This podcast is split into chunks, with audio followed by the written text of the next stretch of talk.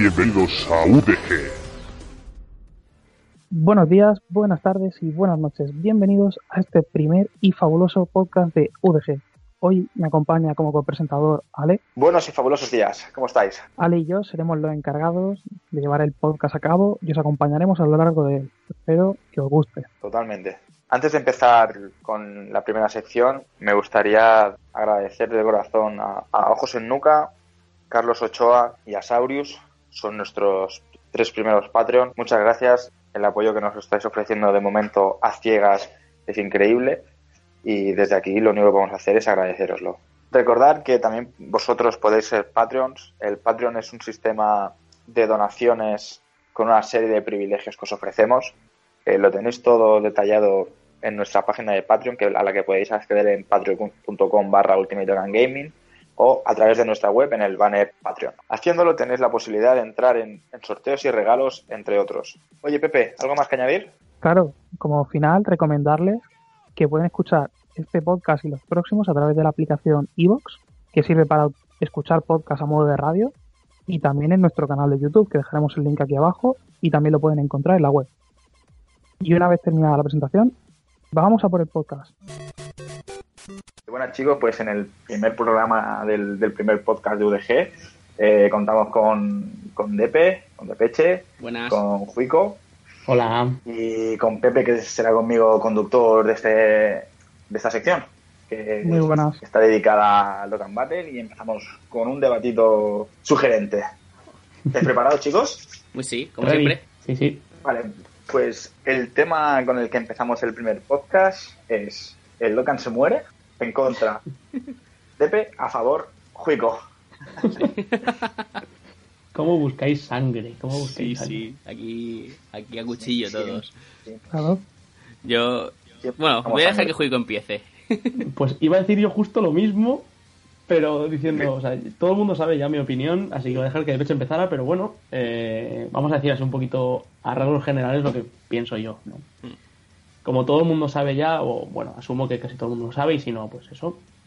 Eh, yo pienso, tengo la creencia de que a partir del segundo aniversario este que pasamos, con la salida de Super Saiyan 4, Goku, Vegeta y inesperadamente Gogeta, para gran parte de esta comunidad el Dokkan empezaba pues eh, su declive, ese era el punto máximo, lo que todo el mundo esperaba era una carta como Gogeta Super Saiyan 4 porque es algo con lo que crecimos de pequeños, ¿no? Eh, a partir de ahí yo creo que Bandai se precipitó al sacar todo junto y yo creo que ahora el juego evidentemente es un juego, es un juego online, es un juego de móviles, eso tiene pues su punto álgido que para mí sería este segundo aniversario y luego pues eh, ya va hacia abajo, no quiere decir que vaya a acabar mañana, pero yo creo que va a acabar próximamente, evidentemente. Claro, ¿Tú qué pero por ejemplo, eh, un, perdón, ¿eh? Sí, Eh, sí. hablamos con- sobre que no sabemos qué van a meter en el tercer aniversario, básicamente, Sí. ¿no? Porque a lo mejor pegan un bombazo que no nos esperamos y, y el punto máximo de este juego es en ese momento. Sí, Quizá hasta, quizá hasta febrero no, no lo sabemos si el punto máximo o a lo mejor es una decepción, que también puede ser, ¿no? Sí, pero en mi opinión, eh, esto solamente lo salva Dragon Ball Super. Ah, también es verdad que eh, desde que hiciera aquel vídeo diciendo si el Dokkan se moría o no, Dragon Ball Super ha ido subiendo y está subiendo muchísimo, cosa que me gusta, pero eh, hay que ver si va a conseguir el subidón de Dragon Ball Super acompañar, o el Dokkan acompañar ese subidón y que la gente coja otra vez el hype. Eh, yo me basaba en que la gente tenía hype por Gogeta y a partir de ahí sí que te puede gustar el Goku Ultra Instinct, por ejemplo, pero el feeling no es el mismo. Eh, yo creo que no es el mismo, eh, te lo hago como, como ayuda, ¿vale? Porque nosotros somos otra generación que ha crecido con- esto, con, con El factor nostalgia. 4, correcto, y el factor tiempo, todo lo que llevan el tiempo estos personajes no lo lleva a Goku Instinct. Exactamente. Quizá esto sea un punto negativo, entre comillas, para crear este hype. Quizá las nuevas generaciones del 2000 en adelante les flipa y, y están deseando que sea algo increíble. Correcto. Yo, a ver, yo tengo que decir que eh, cuando eh, fue el primer aniversario del Dokkan, y Juico se acordará, acordará con. Gogeta, de hecho, también curiosamente hubo un Gogeta en el aniversario, eh, estuvo también un punto súper álgido el juego. Eh, y cuando la gente pensaba que iba a caer en monotonía porque ya estaba roto el juego, porque ya tenía esa gogueta que hacía daño contra todos y tal, consiguieron romper más el juego, subir un peldaño la dificultad un poquito y nos sacaron los líderes estos, eh, los gold líderes que conocemos. Por lo cual, el, Correcto. o sea, aun hubo una caída y hubo una caída muy pronunciada, pero después volvió a encarrilarse. Y con el segundo aniversario ha pasado lo mismo. Lo que pasa es que ha sido mucho más exagerado. Es decir, no se puede comparar el primer aniversario del juego con el segundo. O sea, no tienen comparación. El segundo aniversario rebasó por todos lados al tercer, o sea, al primero. Entonces, yo lo que pienso es que sí que se van a recuperar y como ha dicho Ale antes, en febrero tendremos lo que va a ser el tercer aniversario y obviamente, eh, como también uno de, los, eh, de las razones que ya te la voy a fa- fastidiar, ¿vale, Juico? Y es que ya tenemos todos los personajes de Dragon Ball realmente. Pero primero, van a salir nuevos y segundo, los antiguos pues quizá ya no son tan antiguos. O sea, ya, o sea, me refiero que ya, quizá ya no son tan útiles o tan nuevos, por lo cual hay que renovarlos. De hecho, ahora mismo en Japón está un nuevo super bellito. O sea, yo sé que la gente después se va a dejar los cuernos por conseguirlo y demás y tenemos nuevos modos de juego que están haciendo que la, la gente que estamos más enganchada y metimos más pasta y tal nos haga muy complicado eh, jugar otra vez, lo cual a mí personalmente me encanta.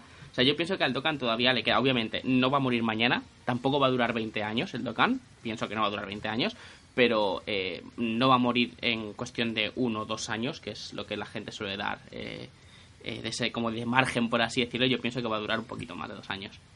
Ujú. Vale, ma- Yo- matizar, tam- sí. vale, matizar también que Juico no se refiere a que el juego acaba mañana, ni Por supuesto. dentro de seis meses. No, lo he dicho ya. Sí, sí, sí, sí. Eh, yo, por llevar la contraria, que es de lo que la gracia que tiene esto, eh, voy a decir que para mí es un. Lo que están haciendo actualmente es una tirita para lo que está pasando realmente. O sea, eh, está muy bien, es verdad lo que tú dices, eh, nuevo Vegeto, sacarán otro Gogeta, sacarán mil millones de Goku Super Saiyan 4, mil millones de Goku de Vegeta Super Saiyan 4, de Goku Instinct, de Rebirth, de no sé qué, de no sé cuántos. Yo sinceramente creo que el aumentar la dificultad o duplicar cartas eh, no es la solución. O sea, el nuevo modo de juego no estoy muy puesto en él, simplemente he oído hablar a la gente, simplemente es muy difícil y ya está. O sea, es eh, jodido de pasar y ya está. O sea, es Bueno, simplemente- dif- difi- difícil según lo mires, ¿no? Porque a lo mejor es difícil porque te requiere pensar un poquito en qué equipo llevar y, Correcto, y no es solo llevar los máximos pegadores, que a lo mejor cuando llegue aquí a la versión global, eh, es- a lo mejor es un paseo, o a lo mejor no, pero. No, el- ya la, la el- experiencia que se tiene, pues quizá sea Sí, más es- eso, suave. eso, eh, a ver, eso está claro. Eh, está claro que que sea difícil, pues te hace romperte la cabeza por si llevas pues un support para que tú, eh, tú, el que suelta, el que más daño te hace, pues pega más fuerte. Si en realidad lo que necesitas son tanques, como es lo que parece el caso, eh, y supports y, y cosas así, o sea, cambiar un poquito tu mentalidad de jugar. Eso está genial. Pero al final yo no hablo realmente por los que acaban de empezar a jugar, que los que acaban de empezar a jugar tienen por delante un contenido increíble, porque hay un montón de cartas y son difíciles de conseguir y te invita a jugar y a jugar y a jugar. Yo hablo más por eh, los de mi generación del Dokkan, por decirlo de alguna forma, que Tepeche entra en él, Sí, sí. pero está ahí como un poquito... Sí. eh, está como, él sigue, sigue enganchado, pero yo veo que la gente que empezó a jugar con nosotros, al final, mucha de ella, eh, no digo toda, evidentemente, empieza a verlo como repetitivo. Son las más cartas que simplemente lo que hacen es pegan más fuerte, tienen más vida, tienen más defensa, y al final es lo mismo, pero un poquito más. No sé si me explico, no sé si me entendéis. pero generalmente estos tipos de juegos gacha y demás siempre han sido así, es decir, siempre se han, han caído en repeticiones y demás, o sea que realmente está siguiendo el mismo patrón. Eh. Realmente si el Dokkan terminara mañana, por así decirlo, no que vaya a terminar mañana, pero si terminara mañana, pues dentro de tres días tendríamos otro juego de cartas de Dragon Ball eh, y pasaría exactamente lo mismo. Y realmente pasaría lo mismo con Pokémon, pasa lo mismo con eh, con va a ser el de Yu-Gi-Oh que ha salido nuevo, ha pasado lo mismo con Naruto y con Bleach, o sea, siempre van a repetir los personajes, por ejemplo el de Bleach, creo que hay tres, cuatro Ichigos, ¿sabes? O sea, Sí. sea, Ichigo, ¿vale? Pues, que es el protagonista y tal. Naruto tiene también varios Narutos, tiene varios Sasuke, tienes varios tal. Sí, bueno, y, y Goku Super Saiyan no te pongas a contar tampoco. Exactamente, 14 o 15 creo que conté la última vez que miré. O sea que, a ver, realmente los juegos siempre van a caer en la monotonía, por desgracia. Pero realmente pienso que dentro de esa monotonía también está un poco el encanto del juego. El pegarte esos farmeos legendarios y demás, a mí me motiva un montón. Que hay gente que le da un montón de pereza también, y lo entiendo. Eh, pero bueno, como somos personas diferentes, al fin y al cabo también vemos las cosas diferentes. Y a mí me motiva hacerme un farmeo de esos de, de subir a Goku Super Saiyan 3, por ejemplo, Ángel, que está hecho a la, torre de Karin. Pues yo soy. Brutal, brutal. Sí, o sea, es un farmeo mortal y mucha gente lo ha hecho. Otra gente, pues es más perezosa y da el Kais. Oye, está en su derecho. Pero vamos, que yo pienso que la esencia del Dokkan siempre ha sido la repetición. Y pienso que, eh, como eso, pues es normal que haya otro Super Bellito, es normal que haya otro Gogeta, es normal que haya otro Goku Super Saiyan 4 un día de mañana. Y obviamente, pues van a ser mejor y te van a motivar a tenerlo. Pero yo aquí voy a romper un poco el punto de inflexión. Y es que, como decís, es un juego repetitivo en el que vamos viendo personajes una y otra y otra vez. Pero ¿os habéis, os habéis parado a pensar el por qué? Es decir, lo hacen por el fanservice. Es decir, ¿qué busca la gente? ¿Qué personajes han sido los más llamativos de, las, de cada saga? ¿Qué es lo que la gente quiere volver a ver en el juego? Por ejemplo, Depe, tú con los Gogetas que tienes 8 guardados, Mm. si no te llegan a decir que salía un Gogeta ahí, dirías tú, mira, se los doy a Baba ya, pero porque me da pereza tenerlos en la box. y vendí unos goguetas antes de saber que había un Ingoget inteligencia. O sea, pero como dos, tres días antes también os lo digo, ¿eh? O sea, que, que no fue Claro. que no fue un mes o dos, tal, sino fue mucho mucho tiempo antes. O sea, poco tiempo antes. Pero lo que quiero decir es que, eh, eh, es, aparte del fanservice, por supuesto, eh, aún faltan personajes por ver que obviamente no son tan high como Goku Super Saiyan 4 y demás. Pero también tengo que decir una curiosidad y es que eh, los de Bandai, eh, bueno, digamos que estuvieron hablando con muchos de los youtubers importantes y uno de ellos le dijo, y esto lo contaron, no me acuerdo quién fue, pero lo estuve leyendo, y contó que eh, cuando iban a poner a Goku Super Saiyan 4. Y Bandai preguntó, pero, pero eso a la gente le gusta, y ellos, ostras, claro, está, está muy motivado, y de hecho decidieron ponerlo con aniversario. eh, por, por lo, y han visto que fue un exitazo, o sea que de hecho todo el tema de las categorías de, de GT y todo eso, pues ha venido por esto, también por el hype que ha tenido el primer aniversario. Y pienso que eso, que aún nos falta mucho mucho por ver también a Dragon Ball, que como dice antes Juico, Super está en un buen camino ahora mismo y creo que es buen momento para empezar a sacar más cartas. Se están viendo personajes nuevos, algunos muy chulos, otros menos, por supuesto, pero creo que hay gente que aún quiere personajes bestias por ahí. Sí, yo es lo que es lo que decía que eh, para mí, para mí solamente Super puede salvar esto. O sea, yo cuando cuando hice el vídeo aquel eh, acaba de pasar todo el segundo aniversario, se veía que había un parón ahí. Am, y tampoco se veía el mucho. parón también. Sí, sí, es lógico, o sea, muy lógico, muy lógico porque ya pasó, o sea, eso lo hemos vivido también antes. Sí. Eh, pero tampoco se veía el, el final, porque Super estaba ahí, que el torneo pintaba guay, pero no se sabía porque en las sagas anteriores, bueno, Black estaba guay, pero... mm. Entonces, Super tampoco se sabía si iba a acompañar. Ahora se está viendo que Super, oye, pues está dando más de lo que esperábamos. Yo realmente me sorprendo episodio a episodio de, de lo que está pasando porque no esperaba nada de ella. Y sí puede ser que, que, evidentemente, el Doge le queda mucha vida. Eh, yo estaba hablando a plazo de pues, dos años, que es yo creo que una vida lógica para un juego de estas características, que como dice de pecho, pues eh, vienen y se van, o sea, es, es lógico. Sí. Y, y hay planeados más juegos de móvil de Dragon Ball y yo creo que, que Bandai no es tonta y está viendo lo que da el Dokkan y está viendo que puede aprovechar mucho de ahí. Pero eh, para mí, para mí, que saquen, pues eso, eh, otro Gogeta, otro Vegeto o tal, simplemente que lo que hace es pegar más fuerte o, o eso, yo sinceramente, sinceramente quizás lo que haría sería eh, revives tochos con eventos difíciles o que tengas que levantarte la cabeza de las cartas existentes.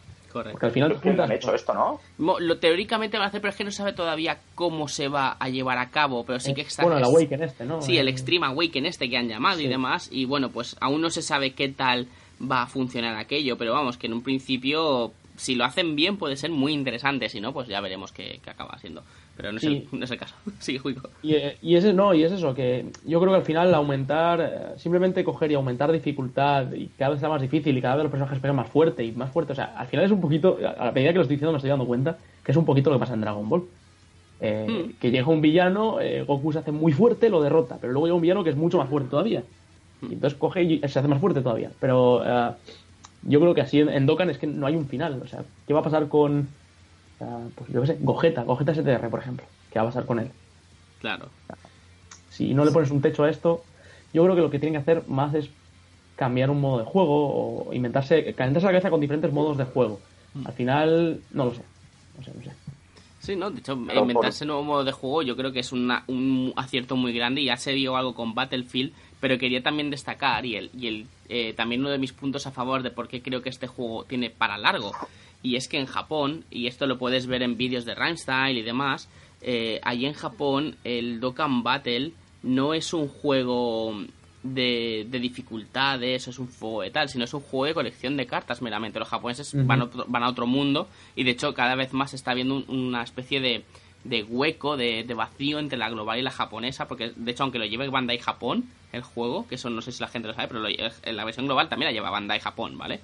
Eh, eh, como que se sabe que el, el Dokkan Battle va a seguir mucho tiempo porque ellos sale un personaje aunque haya salido 70 veces y lo siguen queriendo. De hecho, Ultimate Gohan salió y la gente fue muy loca por el nuevo Ultimate Gohan. Y hay Sí. cuatro ya en el juego, No me lo ¿sabes? toques. O cinco. No me, lo- no me los toques. No me los Sí, no, no, ya sé. No, no lo, no lo digo por eso, sino que lo digo porque eh, si sale otro Full Power Freezer, aun con Golden Freezer, aun con tal, la gente se va a volver loca. En Japón estoy hablando, ¿vale? Aquí en Global Sí, pues, sí. podemos tomárnoslo de otra manera, podemos verlo de unas maneras diferentes y demás, pero eh, al Dokkan yo pienso que le queda mucha vida porque como en Japón es más un simulador de abrir sobres y coleccionar cartas que un modo de juego, ellos no se preocuparon por el Battlefield prácticamente nada, solo se preocuparon porque era la única manera de conseguir a Ginyu LR. Y ahí en, la en. Japón son súper famosas las fuerzas Ginyu y les gusta a todo el mundo, etcétera, etcétera. Pero, claro, aquí, de hecho, aún no hemos visto a LR y ya va con un montón de retraso. Y ya veremos si lo vemos o no, porque, claro, van a ver qué hacen por aquí, ¿no? Y igualmente, yo creo que eso, o sea, mi, mi, mi, mi punto va con que la simulación en Japón es diferente y esa simulación creo que va a llegar a la global, no con tanto éxito, pero bueno, que esa temática va a seguir llevando y creo que tenemos aquí a un Dokkan para mucho tiempo. Si lo Vale, enfocas eh, de. Sí, perdón. Sí, sí, sí. No, no, perdón, perdón, que me interesa lo que vas a decir. Ah, no, no, si lo enfocas de, de ese modo, como dice DP, eh, quizás sí. eh, en Japón ya sabemos que, pues eso. Y también está tenemos ahí Dragon Ball Heroes, que al final es un juego de colección de cartas. Y, pero es eso, yo siento que el, el feeling, por ejemplo, si en Global sacan otro Full Power Freezer, que evidentemente va a ser una categoría rotísima, eh, con stats rotísimos, sí vas a querer tirarle. Pero no va a ser el mismo feeling o el mismo hype que tenías porque te saliera el primer Full Power Freezer o el primer Goku Super Saiyan 3. Sí, A eso me refería. correcto. En, en global, que somos más de, pues yo creo que es lo que decíais antes vosotros, que es el, el factor nostalgia. Claro. Y al final, si te sacan cuatro Goku Super Saiyan 3 y, y- y yo qué sé, y tres gojetas, pues al final dices, pues, pues bueno, no tengo este, pero tengo el STR. Y bueno, me fastidia porque este no pega tanto como este, pero al final la carta es la carta. Sí. ¿sabes? Y el personaje del personaje. Claro. Bueno, realmente es como el dicho, ¿no? Que dice que nunca hay una segunda oportunidad para una primera impresión. Pues básicamente, si lo aplicamos al Dokkan, es la ilusión del primero de todo. Sí. eh, no la vamos a tener con ninguno. Dices, ahora sale Collita Inteligencia, sí, muy bien, qué guay, la quiero porque la necesito en el meta del juego, pero no era de decir, oh Dios, eh, lo que acaba de salir ahora mismo, eh, qué pasada, qué ha pasado, ¿no? Eh, De tener solo Gokus y Belletas a tener esto, dices, hostia, mi equipo da un, un salto de nivel tremendo. Tremendo. ¿no? Pero también, eh, hablando un poco de la ilusión, ¿vale? Eh, aquí hay que diferenciar un poco también las dos partes, ¿no? La, la ilusión de las personas que ya llevamos mucho tiempo jugando, que obviamente no puede hacer más que decrecer, eh, y, la, la- y el sentimiento y, la- y esto que puede tener una persona que a lo mejor juega hoy al Dokkan Battle por primera vez, que le salga algo Geta STR o en inteligencia, o se le sale inteligencia todavía mejor, esa ilusión la va a tener intacta. Sí, sí, Y- sí, eso está claro. por supuesto, sea, el tema es que también aún hay gente que se engancha al Dokkan Battle. Yo aún recibo mensajes de gente, ostras, acabo de empezar a jugar ahora, ¿sabes? Ujú. ¿Qué tal? Es y creerme, y claro, esta, esta, esta subidón que tuvimos muchísima gente en el segundo aniversario, creerme que en el tercero volverá a pasar. Y esa gente a lo mejor no sabrán de Gogeta Inteligencia y sabrán del nuevo Gogeta que salga entonces y dirán, Dios, es la otra carta brutal y, y listo, y querrán esa y las anteriores les dará igual. Y gente también, pues eso, un poco yo como, como yo, o sea, a mí Gogeta me encanta y que la inteligencia me hace la misma ilusión que cuando me salió el STR la primera vez que di saltos. Ujú. Me acuerdo. Y, pero es que eh, como son tantas variables también, pues eso creo que al juego le queda mucho. Y aparte también un dato que, que, no, es, que no es tan apreciado, pero creo que cambiaría muchísimo, y es que Bandai consiguiera licencias para publicar Dokkan Battle en Sudamérica. Eh, porque creo que está en Oh, sí, México sí. y no sé si está en algún otro país. Y si en Sudamérica pusieran Dokkan Battle en plan bien, creedme que el juego podría, podría volver a pegar un buen subidón y sería Cierto. bastante, bastante bestia. Y Sí, ganaría además mucho más pasta. muchos seguidores de, de Sudamérica y es verdad que, que es una pena que no tengan su propio, pues eso, su propio Dokkan. Mm. Y, y volviendo a lo de la ilusión y todo eso, eh, es verdad que hay mucha gente jugando ahora al principio y es, volvemos a lo mismo, es si Super acompaña, este juego va a seguir creciendo Sí. infinito, porque si Super sigue creando gente, o gente que ha dejado de ver Dragon Ball y vuelve, yo qué sé, con 30 años a ver Dragon Ball o con... O yo Mm. qué sé, porque lo ve en la tele, porque está viéndolo con su chiquillo y ve Dragon Ball y dice, hostia, pues, pues voy a entrar a ver qué hay de Dragon Ball por ahí. Sí. Encuentra el Dokkan y se engancha. Eso pasa, o sea, esas cosas pasan. Sí. Y Yo- yo, creo que si Super, si Super acompaña, sí, perdón. Yo lo encontré así, ¿eh? El Dokkan. Sí, pues, pues Busca- mira, o sea, buscando en la store, eh, estaba buscando, estaba un día, estaba, de hecho estaba aburrido en, la cama, sería la una, a las dos de la madrugada, no tenía sueño, eh, típico en mí. Eh, y dije, bueno, pues voy a ver qué encuentro, ¿no? Y puse Dragon Ball. Y me apareció. Y dije, ostras, un, un juego de Goku. Eh, lo descargué y a los dos minutos lo desinstalé. Dije, ¿esto, dije, ¿esto qué es? Digo, ¿qué es esto de petar bolitas? Digo, no entiendo nada. Eh, lo dejé y a las tres semanas dije, voy a darle una oportunidad. Lo volví a descargar y recuerdo que empecé con Freezer, el STR este que te dan, Sí. sí. y de ahí hasta hoy. Pues Muy bien. eso, o sea, esa, esa ilusión, como dice de Peche, va a seguir saliendo. Y, y yo, por ejemplo, a mí me encanta ver eh, justo a- al mismo de Peche cuando eh, él va buscando cartas en concreto. O sea, ya tienes a. Pues sí, no tienes a Gogeta, pero yo qué sé, o tienes a 10 Gogetas y dices. Joder, es que a mí me gusta mucho Bardock Super Saiyan y quiero el Bardock Super Saiyan T". Sí. Y, y, o el- mira, yo por ejemplo viví cuando te salió Full Power Freezer. Que fue en un vídeo conmigo. Y tú ibas buscando esa carta. Sí. Y de hecho, esa ilusión sigue ahí, es verdad.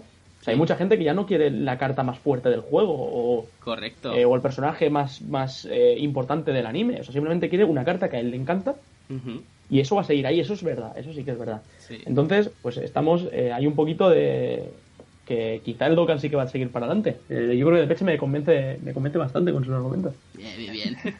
Vente al lado oscuro, Juico.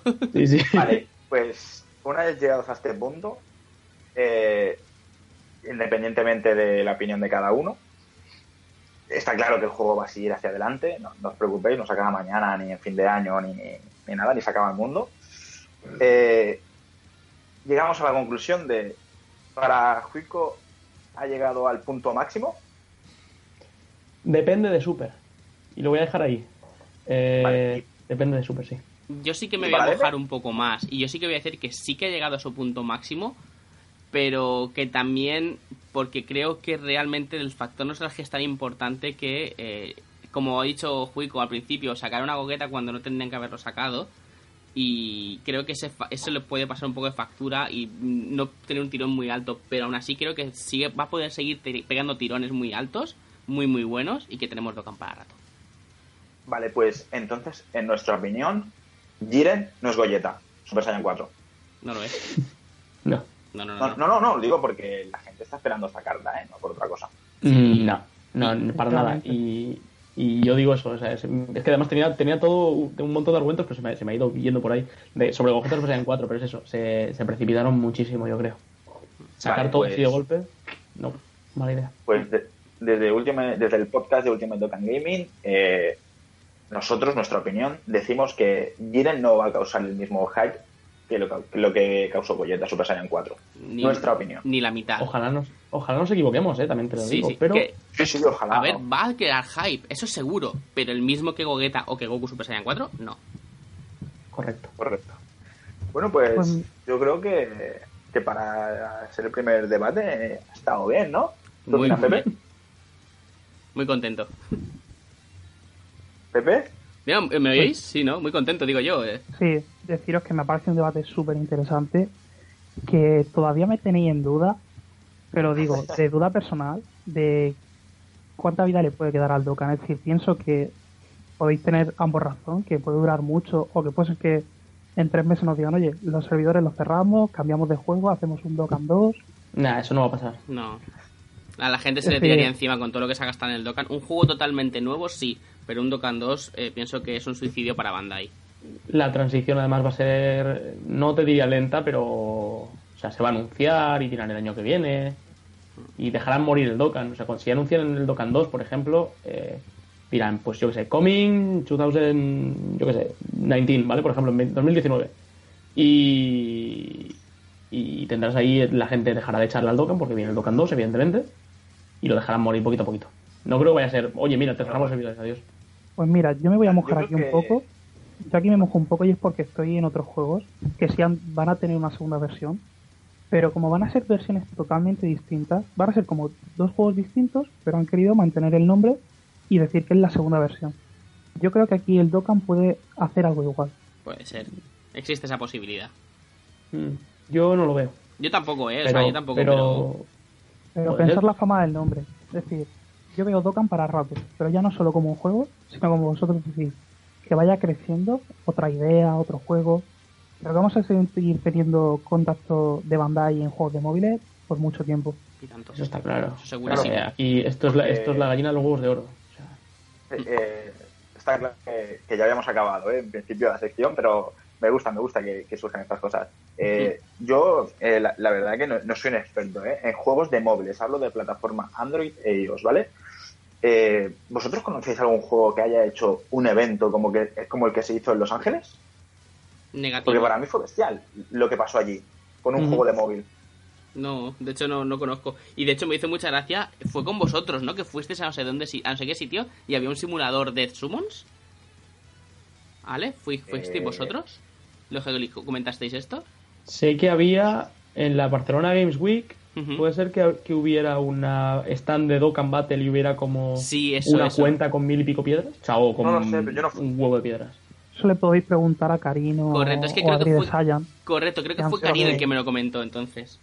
Yo es que vi, yo es que vi fotos por ahí y de Peña vendiendo a Vegeta DR.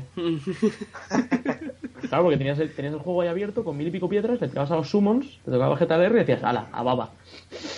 Lo que no sé es cómo nadie se a- transfirió esa cuenta. No se podía. Saludo a creo, que- creo que lo. Un saludo a Juan de Bes, ¿no? Sí, Creo total. que- creo- creo que- un, un saludo a Juan de Bes por vender su Magin LR cuando le salió. Correcto, ¿Cómo? correcto. ¿Cómo? Sí. Esa historia es famosa en el mundo entero. Bueno, pero ahora ya, aparte del saludo, le damos la enhorabuena para cuando lo escuche dentro de poco, porque porque tiene un nuevo LR de Summon. Ahí Correcto. os lo dejo. Correcto, correcto. Qué bien. Pues nada, chicos. Ahora sí que ya está, que se nos ha ido un poquito de madre, que el DP no se calla nunca, entonces es lo que hay. muchas, muchas gracias, de Peche, muchas gracias, Juico. Es A vosotros por invitarnos. Sí, sí. Es- para mí es un honor que estéis aquí. Y Pues bueno, chicos, cerramos sección. Esta ha sido la primera parte del podcast de UDG. Esperemos que os haya gustado y nos veremos pronto. Hasta luego. Hasta luego. Adiós. Tras acabar con esta primera sección en la que hemos hablado del juego de combate, procedemos a la siguiente. En esta vamos a contar con la colaboración de José, un compañero nuestro que además es artista y dibujante, y en Twitter podéis encontrar algunos de sus dibujos. Buenas. En esta sección vamos a hablar de el capítulo de Dragon Ball Super, porque nos parece una cosa interesante, ya que pensamos que muchos de los que estaréis en este podcast lo habréis visto o lo veréis. Así que atentos a posibles spoilers que van a empezar Exacto. en muy breve. Antes de que empiece José, me gustaría que, que gracias por dejarme saludar ¿eh? al inicio de la sección. Eh, gracias. Vacío. Bueno, pequeños fallos, ya iremos solucionando esos problemas. Cría cuervos y tendrás cuervitos, macho. Vale, pues cuando queráis empezamos con el resumen. Dale. Pues Vale. todo tuyo. Bueno, pues vamos con el episodio, bueno, capítulo 114 de Dragon Ball Super. Recordamos que venimos del 113, que termina con una batalla entre Goku y Kale y Caulifla, en la cual Goku tiene que alcanzar el Super Saiyan 3 para detener los ataques y ellas ven lo que es el Super Saiyan 3. Y nos quedamos ahí. Vale, pues vamos con el 114. En el 114 empieza con un spoiler que llevan dos o tres capítulos que te spoilean un poquito lo que va a ser la trama del, del capítulo actual, cosa que a mí personalmente no me gusta, ya tenemos suficiente con el spoiler que nos dan al final de cada capítulo. Y empieza el capítulo en el que nos encontramos la batalla que hemos comentado, Goku contra Kale y Caulifla. Kale desatada en Super Saiyan legendario, lo que conocemos como, como el legendario, que es que ha perdido la razón, que no controla su ki. A mí lo que me sorprende al inicio del- capítulo, y me imagino que a vosotros también, es la animación, que ha pegado un cambio brutal para bien, Increíble. cosa que ya evaluaremos más adelante, pero de primeras lo que me choca es la animación. un salto de calidad muy grande. Entonces tenemos un pequeño cambio de escenario en el que nos encontramos a Vegeta luchando con Topo y cabría destacar que Vegeta no se le ve sufrir mucho peleando con Topo. Hay que decir que está peleando en Blue, pero no se le ve sufrir demasiado contra Topo. Luego volvemos otra vez a la que pelea no de. Goku contra... Dime. Digo, de lo que nos enseñan, que tampoco es que se haya visto un combate. Sí, nos- es un flash, es un pequeño flash en el que se le ve peleando y parece que lo lleva bastante bien. Cabe recordar de que Goku sufría bastante contra Topo y tuvo que usar el Blue Kaioken para estar a su altura y Vegeta con el Blue se defiende bastante bien. Después volvemos al combate de Goku contra Kali Caulifla en el que vemos que Caulifla es atacada o cómo podríamos llamarle al agarrón que le pega Kale, que parece que la coge de la mano, se la estruja y es cuando Caulifla le dice que es su mejor amiga, que es su hermana, que la quiere mucho, que es su mejor compañera de batallas. Y Kale le surgen esos sentimientos de amor hacia su hermana, como ella la llama, y de repente vemos que asimila el Super Saiyan legendario y lo controla. ¿Algo que decir hasta aquí? Vale, perfecto. Entonces, una vez asimilado, atacan a Goku en equipo. Goku en ese momento se encuentra en Super Saiyan 2. Luchan contra Goku y Goku va a parar de frente. Bueno, la pelea en sí va a parar de frente a Freezer, que estaba pues disparando rayitos, como a él le gusta, intentando tocarle las narices a todo el que puede. Y este desafía a las guerreras, se las encuentra y como ya le dijo a Kiabe antes de tirarlo fuera, iba a ir a por, toda la- a por todos los Saiyajins del universo 6. De momento los del universo 6, luego ya veremos si toca los del 7, ya lo veremos. Y este las desafía y cuando parece que las va a atacar, aparece Goku, le frena y le recuerda que él estaba primero y que espere su turno. Antes de que pase esto y después también, un guerrero del universo 3, el policía del universo 3, desafía a Freezer, pero este decide ignorar, ignorarle y de momento ahí se ha quedado ese tema. Pobre infeliz. De- Sí, la verdad es que yo creo que no sabe lo que ha hecho el policía del universo 3. Nah, con Entonces continúa la lucha de, de Caulifla contra Goku frente a Freezer que está observando el espectáculo, en la que vemos que Goku pasa a Super Saiyan God rojo, al God base, como, de- como lo conocemos de, de la película de la batalla de los dioses, y vemos que Goku les puede a las dos. Les puede Fácilmente, bastante además, fácil, ¿eh? bastante fácil controla la batalla como quiere, tiran su mejor ataque en teoría, esa onda de ki a dos manos que le tiran una a cada lado y él ni siquiera lanza lo que es un kame, sino son dos bolas de energía hacia cada una y le rompe el ataque y Kale le toca desviarlo y Caulifla se lo come, es cuando, cuando Kale la coge en brazos y quedan acorraladas al borde de, de caer por el precipicio. Entonces viene cuando, ya casi al final, Goku sube a un peñón, carga el Kame y cuando parece que las va a tirar, tira el Kame, todo parece que se van a caer, el trozo de pista en el que están se rompe, van para afuera, de repente vemos que se ponen a brillar en ese trozo, en ese trozo de escenario que está cayendo y cuando parecía que iban a caer, pues de golpe aparece alguien que va hacia Goku, Goku lo tiene que desviar, tiene que desviar de la trayectoria de, de ese alguien y vemos que ha nacido un nuevo guerrero que es Calefla. Y es que Kale y Caulifla en ese peñón se, han fusionado con los pendientes Potara que nos enseñan en un flash les había dado antes el dios de la destrucción de su, de su universo. Champa les había entregado unos pendientes Potara del Shin de su, del Kaio de- del universo 6 antes del torneo. ¿El nombre? ¿Que es Kefla, Caulefla? ¿Cómo le llaman al final? Porque cada uno. Dime. Ah, vale. En la serie, en- al menos en los subtítulos en español, le llaman Calefla. Yo en el, en el fanshop que he visto es Kefla. Yo en inglés he visto también Kefla. Pero bueno, ¿Kefla? de todas maneras, esperaremos que Sí. ellos mismos sí. nos den un nombre oficial. De hecho, habría que revisar cómo las llama Kiabe, que está en la grada y las anima. Primero anima a, a Caulifla, luego anima a Kale y luego directamente dice, ¿qué narices? Ánimos tal. Y dice el nombre de la guerrera ya fusionada, habrá que revisar exactamente el nombre. Pero los subtítulos, ya os digo, aparecía Calefla. Iba a ser un nombre un poco controversi con un poco de controversión porque son dos nombres muy parecidos. Sí. Sí, ya veremos era cómo normal. termina. Sí, esto ya ha pasado siempre en las fusiones, que en diferentes idiomas les han dado diferente nombre. Ha habido cierta confusión con esto. Las fusiones siempre ha ocurrido. Y bueno, y el capítulo, a mí me destacar de esto, cuando nace Calefla o Kefla, o como, bueno, la fusión de Kale y Caulifla, Freezer que lo está observando lo ve y no, no se le ve que le dé miedo la fusión. O sea, nosotros vemos que Kefla ataca a Goku y le está metiendo a Goku en Got, o sea, le está dando. Y Freezer lo ve y entre risas lo está disfrutando y no se le ve con temor. En cambio, Vegeta, cuando nota el ki de la guerrera, se despista y dice que ese se quitan enorme y es cuando Topo consigue darle un golpe. Pero yo destacaría que a Freezer no le da ningún temor el poder que desprende en base Calefla. Pero es que a Freezer en el capítulo anterior tampoco se asustó por Jiren. Sí que es verdad que dice es un monstruo, no sé qué, pero... Sí, han despertado al monstruo, o se aproxima a un monstruo, pero... Nos asusta. ¿Qué poder tiene? Eh, ahí nos da que pensar al poder que está ocultando Freezer en su nuevo Golden, en su Golden perfeccionado, que eso, pues ya lo veremos en los siguientes capítulos. Y el capítulo finaliza así, ah, finaliza con Kefla atacando a, Goku en God, y de momento parece que Kefla en base puede con Goku God. Le está acorralando. No, Veremos qué pasa en el siguiente, ¿no? Sí, y este es el final. A ver qué pasa en el siguiente. Pues ya teniendo este pequeño resumen, podríamos llamarlo del capítulo, entonces entraríamos ya en la parte más técnica, la más salseante, la que todos queremos saber, que qué valoración le podríamos dar al capítulo. Pero ya no en números, sino en argumentos. ¿Cómo lo valoráis? ¿Lo valoráis como un capítulo que ha sido muy bueno? ¿Ha sido un poco pestiñaco?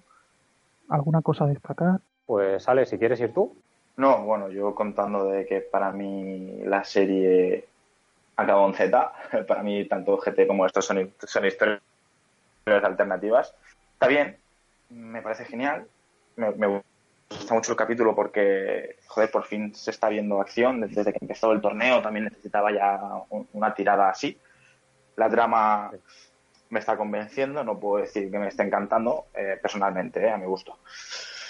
Y la animación sí que es verdad que ha marcado un antes y un después y esperemos que, siga así, que ahora que, no afloje. Eh, veremos cuando vuelva el rey, que veremos cuando vuelva el relleno a ver qué pasa, que volverá, esto no lo dudéis. Pero como trama, como trama me está gustando excepto la fusión, la manera, porque si no recuerdo mal, estaban prohibidos los objetos. Eh, Claro, ¿están prohibidos que le dieran objetos desde fuera hacia adentro o llevarlo ya incluido? Porque si lo lleva ya incluido, cualquiera del universo 7, Goku, eh, Piccolo y compañía, se podrían haber cargado unas semillas Senzu para el combate. Y, de hecho, y, de hecho, no lo hace y sí que llevan los pendientes. Mm, a mí esto es lo que me falla realmente. Hay, hay como un poquito de mm, controversia, no sería la palabra, sino de adicción. Correcto, contradicción. Sí, yo entrando en eso, claro, también Mutenroshi llevaba los botecitos para hacer el Mafúa. Y ahí sí que se, se le puso en qué hacemos con él. Ahí tuvo que decidir Zenosama y dijo que a él le parecía divertido y que no era descalificado.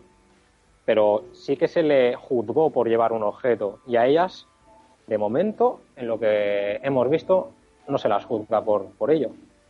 Correcto, y de Shinkan tampoco se pronuncia, que nuevamente al ser el juez ni, se le ha ni se le ha enfocado, ni, un primer plano, ni nada. Curioso. ¿sabes? a ver qué pasa en el siguiente. Veremos qué pasa en el siguiente, sí. Pero ya hemos visto que se transforma en, Super Saiyan y tiene pinta que va a que genial, ¿eh? Porque le pone el a Goku. También no hemos dicho que Jiren eh, lo nota, mueve un poquito las manos. Cierto, sí. Eso me ha faltado en el resumen, es cierto. Jiren hace como un movimiento, como un... Se percata. Sí, como que se está meditando, pero se está quedando con todo.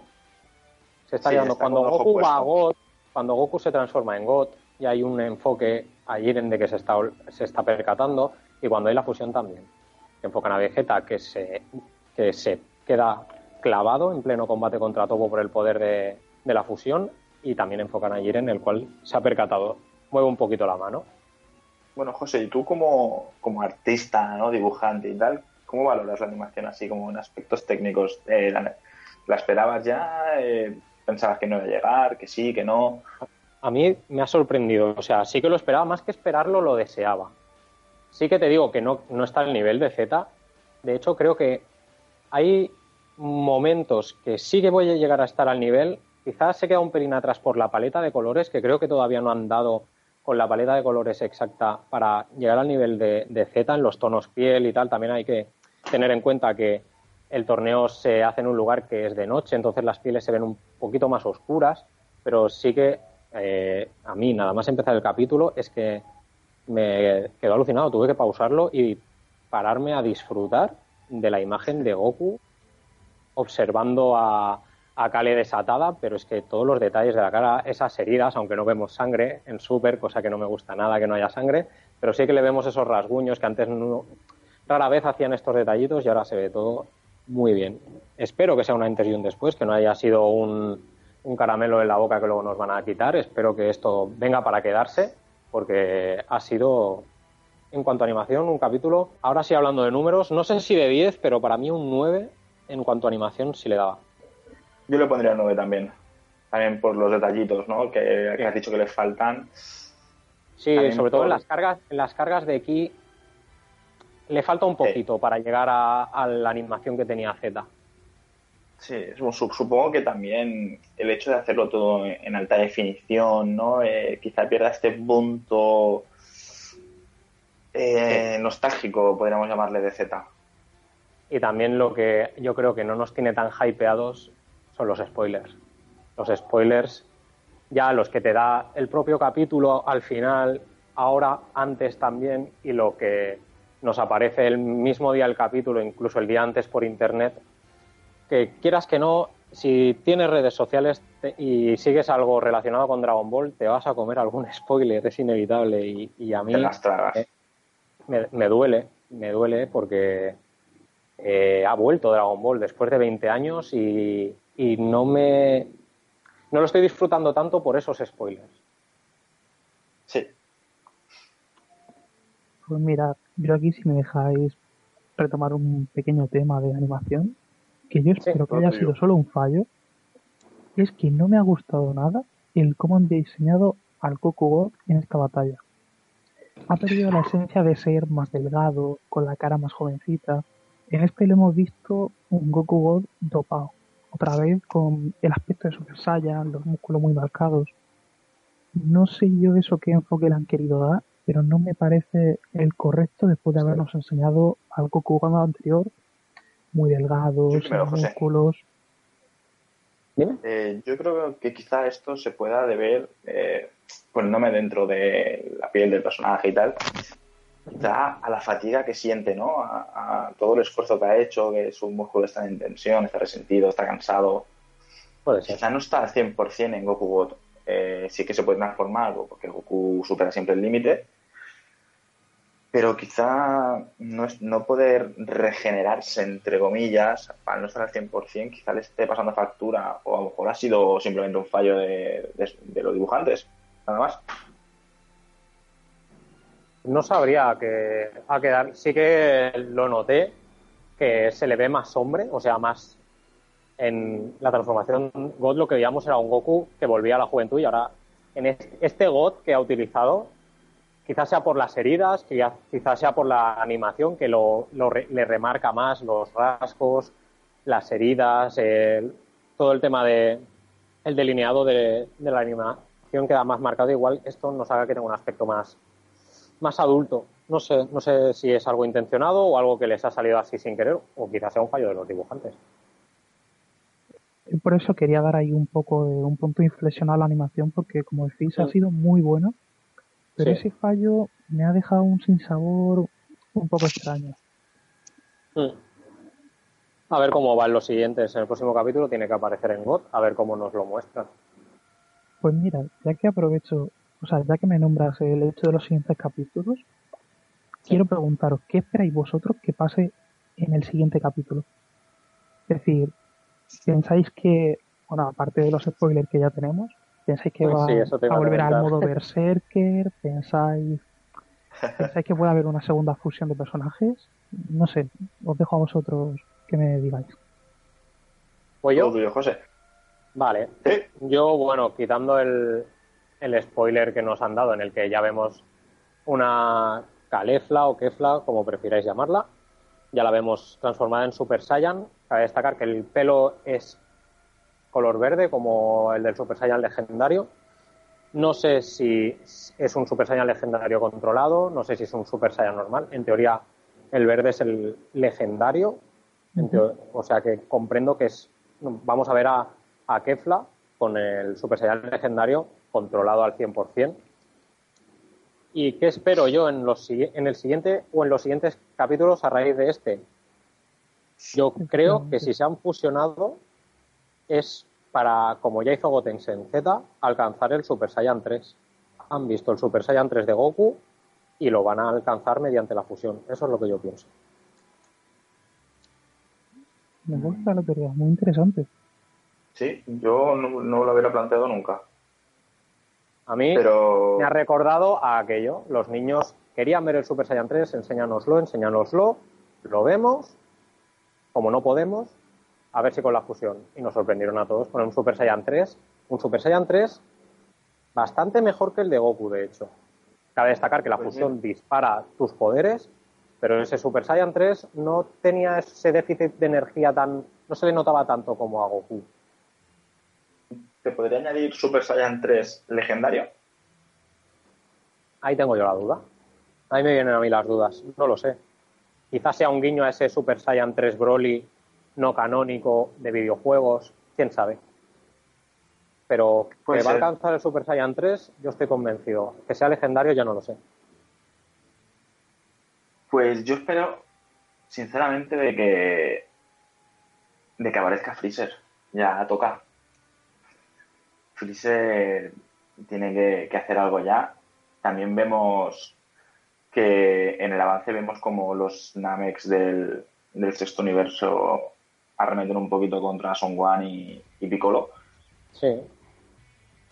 Y también tengo curiosidad por saber qué pasa con ellos porque antes del torneo se comentaba que tenían preparada una fusión o, o algo así, comentaron, o si no recuerdo mal, ¿eh?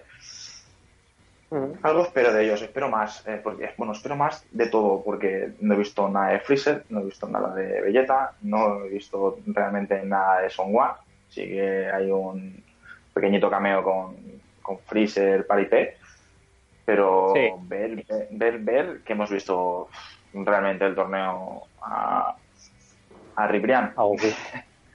a Goku y... Sí, es que el torneo se ha centrado eh, relleno, lo cojo entre comillas, la palabra relleno, hasta que ha llegado el Goku Limit Breaker. Ahora ha parado. Y, seguimos ahora con la fusión. Hasta que vuelva a despertar Jiren, que todos sabemos que es la hora de despertar. Y a ver qué pasa, porque sí que es verdad que dicen que el universo, que si acabara el tiempo y hay varios universos en el escenario, gana el que más participantes tenga. Ahora el universo 6 de una participante. Sí, eso es cierto. Claro, pero en teoría, nos, en la fusión de Bellito Blue nos dijeron que los, Potara tienen límite. Tienen límite los, los Kaioshin. Tienen una hora. Pero de. Y es, de un Kaio. El que le ha dado los, los Potara es el Kaio del universo 6. Habrá que ver qué tiempo tiene. Pero bueno, si dura una hora en principio en la del universo 7, quedan 23 minutos. Quedan 20 y pico minutos de torneo. 23, Pero no olvidéis que el tiempo se consumía cuanto más poder utilizabas. Cuanto más poder desprendes, exacto. Es decir, en la saga de Black lo vimos con Bellito Blue, tres minutos. la fusión duró nada. Tres minutos. También quiero también quiero comentar que la, fusión por, por, Tara se tiene que hacer en, base. No sabemos cómo lo han hecho ellas, porque cuando el Goku les tira el Kame, en principio está en Super Saiyan. Sí, en mm. Super Saiyan y en Super Saiyan legendario Kale. Correcto, y se fusionan. Mm, no lo sabemos. a mí el tema de cómo ha sido la fusión tampoco me ha gustado. Así de golpe, sin verse que sacan los pendientes, de dónde los sacan, dónde los llevaban, de golpe se aparecen fusionadas en base cuando estaban en Super Saiyan en ese, en ese trozo de, escenario que está cayendo. No sé, a mí no me ha terminado. Espero que hagan un recapitulemos en el siguiente capítulo y hagan un flash de cómo ha sido la fusión, sí. Pues sí. Que nos lo que espero que, Sí, que espero que me he ido por las ramas al final, típico de mí. Que Freezer, Que aparezca, que Freezer, Sí. que Freezer haga algo. Y, si, y que Vegeta echa topo. Espero. Pues bueno, viendo también vuestras teorías, por ejemplo, de llegar al Super Saiyan Oye, espera. 3. Espera, espera. eh, ¿qué, qué, qué esperas tú? Ah, ¿qué espero yo? Uh, interesante. Pues- deja. Yo sinceramente me gustaría que Gohan nos demuestre el potencial que tiene, porque cuando estaba entrenando con su padre y su padre le enseña el Super Saiyan Blue, Gohan da mucha guerra y dice que todavía le queda más poder que demostrar. Entonces, Es mejor. yo quiero que reviente en el torneo y demuestre todo lo que puede hacer. Te estoy queriendo muchísimo ahora, Pepe. Muchísimo. Aquí los fanboys de Gohan aparecen. Hombre, bajo Bueno, las piedras hace falta. También hay que decir del, del Gohan dándole guerra al Goku Blue, decir que en ese relleno de Goku captando apoyos para... Personajes. sí, personajes, como queramos llamarlo para el torneo, utiliza el Blue contra Krilin también, contra todo el mundo. Entonces, lo que pasa es que él sabe cuándo tiene que soltar más poder y cuándo menos. Yo no quita que espero de Gohan mucho también. Espero mucho de él. De hecho, a él no le interesa seguir por la vía del Super Saiyan. Él ha dicho que él va a buscar un- llegar a un nuevo nivel por su cuenta, no por la vía del Super Saiyan. Que hay que recordar que los rivales de, eh, de los Super Saiyan, los que al final han terminado siendo aliados también, dicen que no es una transformación, o sea, que el tener que transformarse no es bueno para un luchador que el poder en, en base, digamos que es más poderoso alguien que es poderoso en base que alguien que tiene que ir a través de transformaciones y yo creo que Gohan está buscando eso, el crecer en base. En místico o no sé cómo lo va a hacer, no tengo ni idea, pero no va a ser una transformación en Super Saiyan algo lo- a lo que va a llegar Gohan. Me gusta tu estilo. Mm. Ahora nos entendemos. Pues mira, me habéis planteado varias teorías muy interesantes, como puede ser la que lleguen al Super Saiyan 3, ya sea legendario o no, la fusión de Kale y Caulifla. También nos planteas tú que Golden pueda ser un personaje mucho más fuerte de lo que hemos visto, o sea, Freezer, que lleguen más allá de su fase de Golden. Y yo, por ejemplo, estoy esperando sinceramente que Gohan me demuestre esa, ese cariño que le tenía cuando llegó al estado místico por primera vez. ¿Qué os parecería ahora intentar darle un toque más divertido a esta sección proponiendo una teoría loca? Es decir, Yo esto se lo, se lo dejo a José, ¿eh? Algo con me- lógica. es decir, pero la teoría también vamos a evitar que sea desmesurada. Vamos a intentar que sea dentro de la lógica, pero algo que costaría de creer. A ver, yo lo que he pensado, más que una teoría loca, es una probabilidad, una posibilidad que hay con lo que ha ocurrido y que ya lo hemos comentado, y es que diga Daishinkan o directamente eh, Zenosama, de dónde han salido esos Potara, no se pueden utilizar objetos y quedáis descalificadas. Descalificadas. no, no, era broma, era broma. Exacto, sí, o sea, es una teoría, no sé si loca, pero según las reglas del torneo no se deberían poder utilizar. Entonces, ahí lo dejo. Pues mira, yo sí voy a tirar una teoría al aire, y es que va a llegar el Elder Kai, el Kai anciano, le va a tirar los Potara a Goku y a Vegeta y vamos a volver a ver a Vegeta en, su, en acción. Tengo unas ganas impresionantes.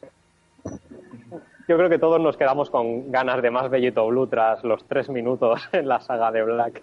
Pero escucha, yo no me quejaría, o sea, aunque no salga super, o sea, Bellito Blue, yo con un Super Bellito, un Bellito Super Saiyan 2 o el Bellito Super Saiyan 3 que ya hemos visto en ciertos videojuegos y colecciones de cartas, no sé, tendría su Sí. encanto. Me gusta, me gusta esa teoría. De hecho, ojalá ocurra, me encantaría volver a ver a Super Bellito. Y ahora Pero- que ha aparecido nu- nueva carta de Super Bellito en el Dokkan y nos tienen hypeados los japoneses, más todavía. Pero también, también deciros que para mí si aparece Super Bellito no es para luchar contra Kefla o, o se llame, sino para luchar contra Jiren. Sí, Sería malgastar. Y dudo Sí, mucho, lo, siento Pepe por tirarte tu teoría loca por la borda, que lo utilice contra, contra esta Mindundi del universo 6. Bueno, ahí reside la gracia habrá que ver, ¿eh? locas. Hasta qué punto es Mindundi. Yo tengo un- no sé, la sensación de que va a dar mucha guerra esta fusión. Vale, vale. No, a mí me gustaría que, que Jiren despertara o hiciera algo. Despertará. Yo creo que de- Pero para- va a despertar. Sí o sí.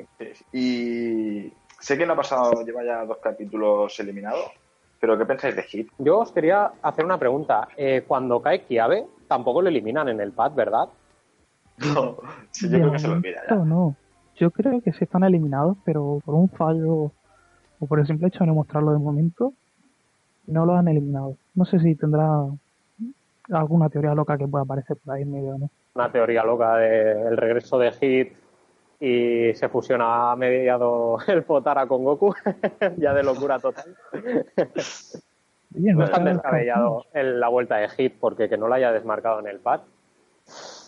Da que pensar. Se ha hablado mucho de esto en internet y hay que ver si nos lo aclaran. Eh, pero Hit parece muy normal, ¿eh? Sentado en la grada, se mueve, sonríe, habla. Sí, Pues lleva, sonríe, lleva ¿no? mucho ti- lleva un capítulo o dos enteros ya desde que cayó. Yo creo que Y- si es un- una imagen con- creada, está durando demasiado. Sí, correcto. No sé, no sé por dónde irán los tiros ahí. Pero me encantaría que volviera Hit a- al terreno, ¿eh? también os lo digo. Me he quedado con más ganas de Hit. No estaría mal. Mm. Pues bueno, chicos. Yo creo que, nos, nos deben una lucha entre Vegeta y Hit. Yo pensaba que la íbamos a ver y, y a ver, veremos. Aprovecho ya que dejas la última teoría loca por aquí en medio para dejar esta sección con las expectativas muy altas y vamos a despedirnos de todos los que nos quieran escuchar en este primer podcast que hacemos y la primera vez que se va a hacer esta sección. Antes de despedirnos, me gustaría que la gente que nos oiga del DAL nos dejara en los comentarios eh, cómo le gusta el nombre de Kefla o cómo es, José. ¿Era Calefla o Kefla? Vale, pues, ¿cómo os gusta más a vosotros, chicos? yo me quedo con Kefla. ¿eh? me parece conciso A mí Kefla. me gusta Mendondi. A mí me gusta más Kefla, más corto y no tan parecido a Caulifla como sería Calefla.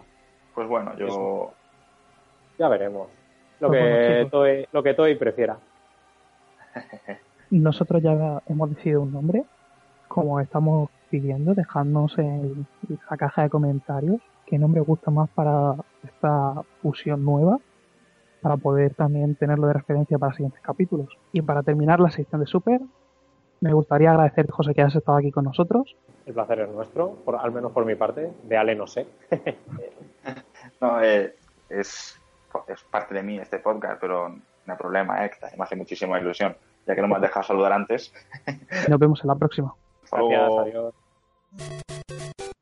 Y para terminar este podcast, todavía no os quitéis los fabulosos auriculares, entramos de lleno en la sección gaming, en la que contamos con David Muy buenas. y la torre de Karim. Buenas a todos, chicos y chicas. ¿Cómo estáis? ¿Con ganas? Yo la verdad con muchas. A ver Mucho ánimo para ser el primero. Hombre, ya sabéis que el, el, el primer... eh, Nos estamos desvirgando. Sí. Bueno, yo un poco nervioso, la verdad que hacer esto por primera vez, con muchas ganas e ilusión, pero bueno, un poco de, de nervios, ¿no? Ah, Como si, no te, como si no supieras hablar delante de 100, 200 personas ya, macho. Madre mía. Bueno, pero es un- una conversación seria esta, ¿eh? no estoy habituado a estos lares. Sí, sí, muy bien. Vale, pues... ¿Cómo queréis empezar? Os lo dejo, mira, os voy a dejar a vuestro libre albedrío. Así que si queréis... Mira, no, me apetece que empecemos hablando por Call of Duty. Un poquito fuerte, ya empezamos. ¿Qué os parece bien? Por mí, perfecto. Vale, por mí, por acuerdo. me, po- me pongo un poquito al día, que ando desconectado hace años de esta saga, así que siempre viene bien saber cosas nuevas. Pues Vale, pues David, te ha tocado Me ha por tocado. hablar. Eh, ¿Qué opinión te merece este juego? ¿Te gusta? ¿No te gusta? A ver, Eh, ¿Te esperabas algo más? La verdad es que no le he metido mucha caña, la verdad es que estuvimos jugando el otro día en directo y he jugado un poquito más, pero la verdad me he quedado con ganas.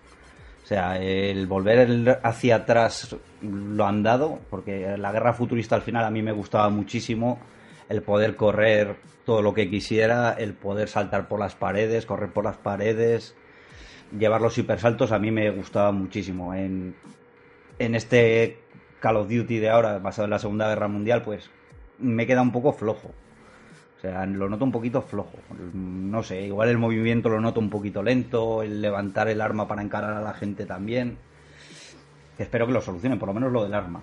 Las carreras imagino que no, pero lo del arma yo creo que sí que lo deberían de solucionar un poquito. ¿Qué le pasa al arma? Cuéntanoslo. Que, que el, el tiempo de reacción desde que pulsas el gatillo hasta que levanta el arma yo creo que es demasiado, demasiado alto. Entonces, a la hora de encarar a la gente te cuesta un poquito más. Yo aquí quiero llevar a la contraria, porque que picarlo un poco. Y es que está muy bien el hecho de haber vuelto a la saga pasada, es decir, a los años gloriosos de, de nuestro querido COD. Ese momento de las Primeras Guerra y Segunda Guerra Mundial. Esa vuelta a los zombies nazis originales, ¿sabes? Es un poco también el, lo que la gente pide, porque también cansaba mucho el hecho de ahora puedo rebobinar y que no me maten, puedo saltar 10 veces. Es decir, el modo de juego era otro juego nuevo, pero no es el COD que todos recordábamos de pequeño. A ver, si yo lo entiendo, pero el hecho de que, a ver, yo soy una persona que le gusta jugar mucho corriendo y que mi personaje no corra, aunque yo quiero, a mí me sabe muy malo. Y es que lo veo un paso hacia atrás, la verdad. O sea, hemos evolucionado las batallas, hemos evolucionado en armamento, ya en la vida real incluso desde la Segunda Guerra Mundial, y volver a algo tan básico mm, me sabe malo. Y aparte, eh, tienen que solucionar yo creo que muchas cosas porque los servidores van súper mal, van lagados, el tiempo de carga de espera entre partida y partida, entre acto y acto, es muy, muy, muy grande di que doy la gracia del punto de encuentro que han puesto. Por lo menos te puedes mover y hacer cosillas en el punto de encuentro y voy a hacer pruebas de armas, pruebas de rachas y demás, pero no sé, yo lo noto flojo. Y lo acabaremos estropeando los jugadores, porque acabará la gente tumbada en el suelo como si fueran alfombras y no se moverán. Bueno, yo debo decir, así por añadir algo, que sí que me, alegra que haya vuelto un poco a los orígenes, así dándote un poquito la contra, hacer haciendo el 2 contra 1, porque sí, yo tengo recuerdos de, jugar a PlayStation 2 a los primeros Call of Duty y bueno, para mí la Primera y Segunda Guerra Mundial son mis escenarios favoritos en los shooters, que no suelo jugar mucho, pero son mis favoritos. Lo que sin haber jugado o escuchando tu opinión, sí que es verdad que, que por lo que comentas, que aunque se esté basado en Primera y Segunda Guerra Mundial y lógicamente el armamento sea anticuado respecto a los últimos Call of Duty, no debería eso ser una contra para que vaya lento el juego, la reacción de, las armas, como dices tú, sea pues muy elevada, los servidores vayan mal, una cosa no quita la otra, ¿no? Entonces, yo creo que sí que deberían cuidar un poquito más el producto. Yo creo que sí, que es un juego, además es una saga que lleva muchísimos años. Que si dijeras que es algo novedoso, que es la primera vez que lo hacen, pues dirías, oye, es comprensible, pero que es que yo creo que todos los años les pasa lo mismo, que los servidores se sobresaturan de una manera descomunal en cuanto sale el juego. Entonces es algo que, creo que debería de poder solucionar Activision. Lo que sí que te voy a dar la razón, la vuelta a los zombies es brutal. O sea, los, los zombies eh, no los he jugado, he estado viendo vídeos de gente que juega, de mucha gente que juega, lleva muchos años jugando a los zombies. Y me gustan mucho, pero es que en el anterior, en el Infinite Warfare, eh, a mí es que ese momento de zombies en el que te devolvía a las películas de los ochentas, como la cosa que cayó del espacio y demás, me molaba mucho. Y el hecho de poder, eh, eh, el, hecho de volver a eso, el hecho de tener los easter eggs que había, que realmente era algo como si fuera una especie de medio campaña, no como ahora que es como antiguamente que haces bola matas, haces bola matas. Eso ya no me convence tanto.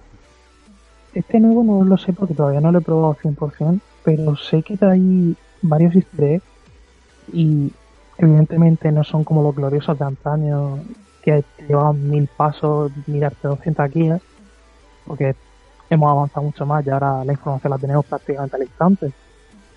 Pero yo creo que pueden dar muchos juegos y que con los Season Pass y demás va a venir muchas, muchas, muchas más cosas que jugar. A ver, por supuesto que tiene que dar mucho más juego y el Season Pass ampliará mapas, ampliará mapas de zombies, pero lo que te digo, pero por ejemplo ese escenario oscuro de los zombies es más motivante, o sea, el hecho de que se vean muy oscuros, los suelos llenos de sangre, que además vas andando y soy el chapoteo de cuando andas, son cosas que llaman muchísimo la atención con respecto a los anteriores. Pero claro, lo que te digo, eh, el hecho de poder enfrentarte a un jefe final, que no sé si todavía seguro al 100% en este no está, eh, como había en el anterior, a mí eso me llamaba mucho más la atención, el hecho de hacer el easter egg y llegar a un jefe final. Y lo que te digo, y que estuvieran basados en películas ochenteras, como lo que te digo, eh, me parece que era la cosa que cayó del espacio, el primero que era el Shaolin, Shaolin Street me parece que se llamaba, que, que era de que realmente matabas con artes marciales esa temática a mí me gustó muchísimo. La gente la criticó mucho también porque decían que no eran zombies reales. Pero no sé, era más divertido, más entretenido, más llevadero. Yo quiero darle el punto de impresión a Activision en cuestión de lo que hagan en el futuro con los zombies, pero confío en ellos. A ver, hay que confiar en ellos porque al final eh, van mejorando poco a poco las cosas. Y lo de los servidores yo me quejo, pero sé que lo van a mejorar y lo van a arreglar. El tiempo de levantado de armas lo solucionaron un poquito en la beta, entonces sé que lo van a ir mejorando poquito a poco. Y ya se van añadiendo cosas. Por ejemplo, eh, ayer me parece que fue cuando salió que han añadido ya la, la nuclear, la bomba nuclear, que, la, que no la habían puesto en un principio y ahora subiendo pues las, las cinco divisiones que hay, las subes a prestigio 1 y puedes activar la bomba nuclear eh, con 25 bajas con armas sin necesidad de matar, eh, sin matar con ningún tipo de racha, perdón. Entonces sé que van mejorando las cosas, pero no sé, yo creo que hasta dentro de un mes no vamos a ver algo bueno, en, algo al 100% de Call of Duty. Sí, porque en- entiendo que acaba de, salir, ¿no? Ya una semana o No, ni pocos eso, días. el viernes, No, no. el viernes salió. Nada, un par de días, como quien dice. Bueno, el viernes de la semana pasada, sí. Sí, Por eso que, bueno, también hay que darle un poquito de tiempo. Sabemos cómo funciona esto siempre, que hoy en día los videojuegos, si no son con updates o DLCs, siempre va mejorando o ampliando el juego. Seguramente Activision mm, bueno, Bueno, sí. responda con estos errores y lo arregle. A ver, ya te digo que tengo confianza en ellos de que lo vayan a solucionar. Pero el anterior me enganchó mucho y este no sé hasta qué punto me va a enganchar tanto. Bueno, esto solo sabremos el, el- cuando pase el tiempo y, y a ver cómo lo solucionan. Eh, está claro que tu opinión a, a día de hoy no es muy favorable, ¿no? De este No, Call of Duty. En, mi, en mi opinión ahora mismo no es muy favorable, pero por lo que te- tampoco le he metido muchas horas. Pero me falta algo. O sea, noto el muñeco Vale. como pesado. Pues puedo hacer ejercicio, hombre. Ya se lo, si lo pongo, lo pongo a correr, pero no quiere. Vale, entonces, eh, de una valoración del 1 al 10 en relación con las horas que llevas jugadas, ¿qué puntuación le pondrías? Ahora mismo más de 7 no le doy. Vale, está probado entonces igualmente para ti. Sí, a ver, está aprobado porque al final. Pero es que también mejoraba mucho el hecho de que no innovan. O sea, al final en multijugador es siempre lo mismo todos los años. Entonces, no sé, podían innovar un poquito en algo. ¿Alguna idea? Podrían hacer una campaña cooperativa. Hombre, Simple y llano. Una campaña cooperativa, la campaña que te permitieran jugarla con 3-4 amigos, estaría muy, muy bien. Porque al final, cuando estás jugando en campaña, normalmente llevas compañeros manejados por la IA. Que si los llevara un, un- un amigo, pues aparte de que se moverían mejor y podías hablar con él para dar órdenes, yo creo que sería más divertida. oye, pues me gusta, ¿eh? Yo la compraría, ¿eh? Esta idea. Sí, está muy bien, mucho más interesante que jugar con la IA. Por eso. Sí, la verdad que sí. ¿Tú, Karim, te gusta? Hombre, siempre es mejor jugar con, con personas que contra la máquina, ¿no? Ya, o- porque al final se rige por patrones, por mucho que avance la tecnología y la programación, no deja de ser la máquina y a veces puede cometer algún error o algún, no sé, responder de alguna manera estúpida, ¿no? Y jugar contra personas que no sabes cómo, cómo van a reaccionar, pues siempre le da una chispa más al juego. Yo, en este caso de las cooperativas, siempre me acuerdo, es que además me lo pasé en grande con ese juego, pero sufrí mucho pasándomelo la primera vez en solitario. Es una pequeña anécdota en el Resident Evil 5, eh, que llevabas a Chris Redfield y llevabas a una compañera. Si jugabas solo, la compañera iba a saco a por los zombies, además a por los más grandes y siempre la mataban. O sea, es el hecho de decir... Sí, no, no, es que tenías que reiniciar porque la mataban y tenías que reiniciar misión. Entonces, jugarlo con amigos con los que puedes hablar, decirles y no sé, yo para mí es mejor. Que igual que digo ese, digo en el Gears of War, que también me lo he pasado en solitario y en cooperativo, y me pasaba exactamente lo mismo. Sí, eso es cierto. Yo el Gears sí. Me pasaba lo mismo con el Gears. Me lo pasé muy bien jugando con, con amigos y cambiaba mucho la cosa, claro. Yo creo que es en el único juego que he conseguido que la IA sea mejor que los compañeros es en el Left 4 Dead, que es de zombies también, que son cuatro personajes. Y disparaba mejor el personaje que llevaba la IA que el que llevaba el compañero. Yo decía, esto es maravilloso. O sea, llevabas a un tío manejado, llevabas a un tío manejado por la IA que llevaba una K-47, de un tiro le volaba la cabeza a 50 metros al zombie y tú ibas con el sniper y no le dabas, vamos, ni a, ni a España. Fabuloso. O sea, para, para mí eso era maravilloso. Esa ya, ya les decía a los amigos, quitaros y dejar al muñeco jugar solo, que es mejor que vosotros. Vamos a echar, vamos a echar unas birras, ¿no? Algo así. Por eso te digo, pero a ver, un poquito de evolución en el juego, en el tema de, pues eso, una campaña cooperativa, yo creo que añadiría muchos jugadores también. Pues a mí me ha gustado, ¿eh? Y la verdad que me ha gustado. Y como has empezado tú a hablar de otros juegos, ¿de qué juego te gustaría hablar ahora? Pues hombre, podemos hablar de la BlizzCon, que fue el día 3 y el día 4 de noviembre. Y nos presentaron un par de cosillas de otro juego al que juego mucho, que es Overwatch, y de World of Warcraft, que nos, nos sacan una nueva expansión. Así que podemos hablar de ellos. Pues empezamos por Overwatch. ¿Os parece bien a vosotros dos? Sí, me parece bien. Eh, algo que está pegando bastante duro. Yo no juego, pero tengo muchos amigos que juegan. Y la verdad que, Bueno. que boom. Yo la verdad es que ha pegado más de lo que esperaba, porque Sí, sí. es que es 100% competitivo. Aquí sí que no hay opciones. O sea, porque ni te han puesto un pequeño, un pequeño modo de juego arcade, ni arcade me refiero a algo que sea una especie de campaña pequeñita para conocer los personajes y demás. Pero la verdad es que pegó mucho y yo la verdad estoy muy enganchado. Pero tiene Mata mismos- muere, ¿no? Sí, no. Es que es- ese es el fallo que tiene este juego, creo yo, que el- al final es a objetivos, porque al final es a objetivos o a captura el punto y manténlo, o captura el primer punto y luego pasa al segundo, o acompaña a un transporte que tienes que llevar del punto A al punto B. Y que la gente prefiera matar y que no los maten a hacer el. a, a- a cumplir el objetivo, a mí me parece algo mal. Me parece muy mal porque al final la partida la gana el que cumple los objetivos y por mucho que mates, no vas a conseguir subir. Pero bueno, no Bueno, pero quizás, tiene muchos jugadores ¿no? que vienen del shooter clásico, ¿no? De, del equipo que, que gana por, por derrotas y, y, por, y por el honor, ¿no? El, Sí, el plan, hostia, me has, me has matado tú ahora, voy a por ti, a ver si te mato más veces. Supongo que mucha gente se pica por eso. Es un mono matando. ya, pero no sé. Pero a ver, es un juego de objetivos. No es un Call of Duty que juegas un duelo por equipos y es Ya, a ya, matar. ya. Entiendo. Entonces, ese es el tema, pero ya no es eso, sino la verdad es que le- los chicos de Blizzard se están comportando muy bien, están metiendo muchos personajes. Es de agradecer que sean todo gratuito, porque todas las DLCs que hay, DLCs o añadidos que están haciendo, todos los add-ons son gratuitos, tanto en héroes como en mapas. Y yo creo que es un punto, un gran punto a su favor. Eh, yo aquí quiero remarcar algo, eh, que es una reflexión, ¿eh? Quizás sea gratuito porque es el primer juego, la primera versión. Quizá más adelante sí que sean de pago. No, en principio no, dijeron que iba a ser todo gratuito. Siempre. Yo Eh, no te diría por versión, sino por el hecho de que ya de por sí trae el hecho de los cofres, que hay mucha gente que se deja mucho dinero en esos cofres, ¿no, David? Sí, pero al final eso es como, como en el League of Legends. Son skins. No te hacen jugar mejor ni llevar mejor arma. Simplemente vistes de otra manera. O hablas de otra, o sueltas frases, o grafitis, o lo que sea. Pero realmente no es algo que te ayude, no es un pay to win.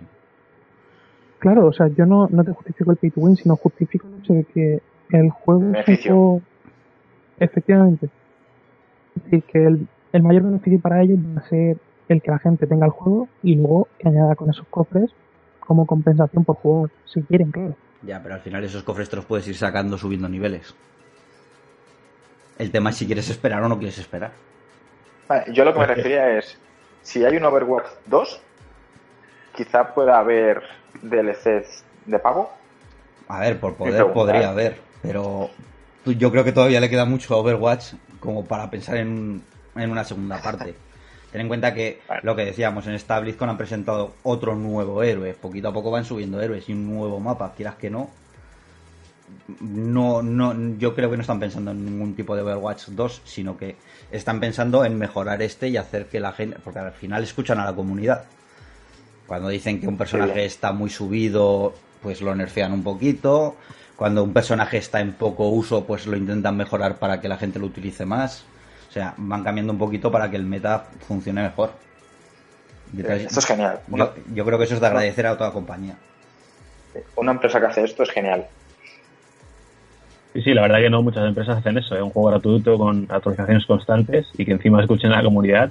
Es que, No, madre gra- mía. gra- gratuito no es el juego, pero bueno, que el juego hay que No, comprarlo, bueno. pero, pero sí. Sí, sí, pues, me refería a que una vez lo compres, las actualizaciones y todo el, y todo el rollo de DLCs o añadidos, como dices tú, eh, que vengan incluidos en el precio inicial. Es, la verdad que hoy en día eso es que el- con la mano, o sea, con los dedos de la, de la mano los cuentas las empresas, las empresas que hacen esto.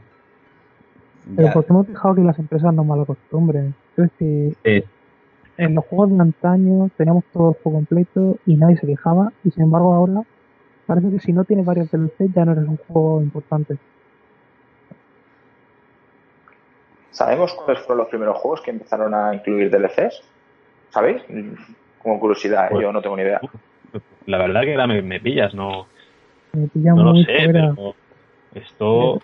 Esto- Claro, habría que, habría, que, habría que entender... Claro, pues DLCs hoy en día es algo digital, ¿no? Pero seguramente antiguamente mm, la típica expansión que, que es en formato físico, que sería una pequeña expansión que no, sea, no dejaría de ser un DLC.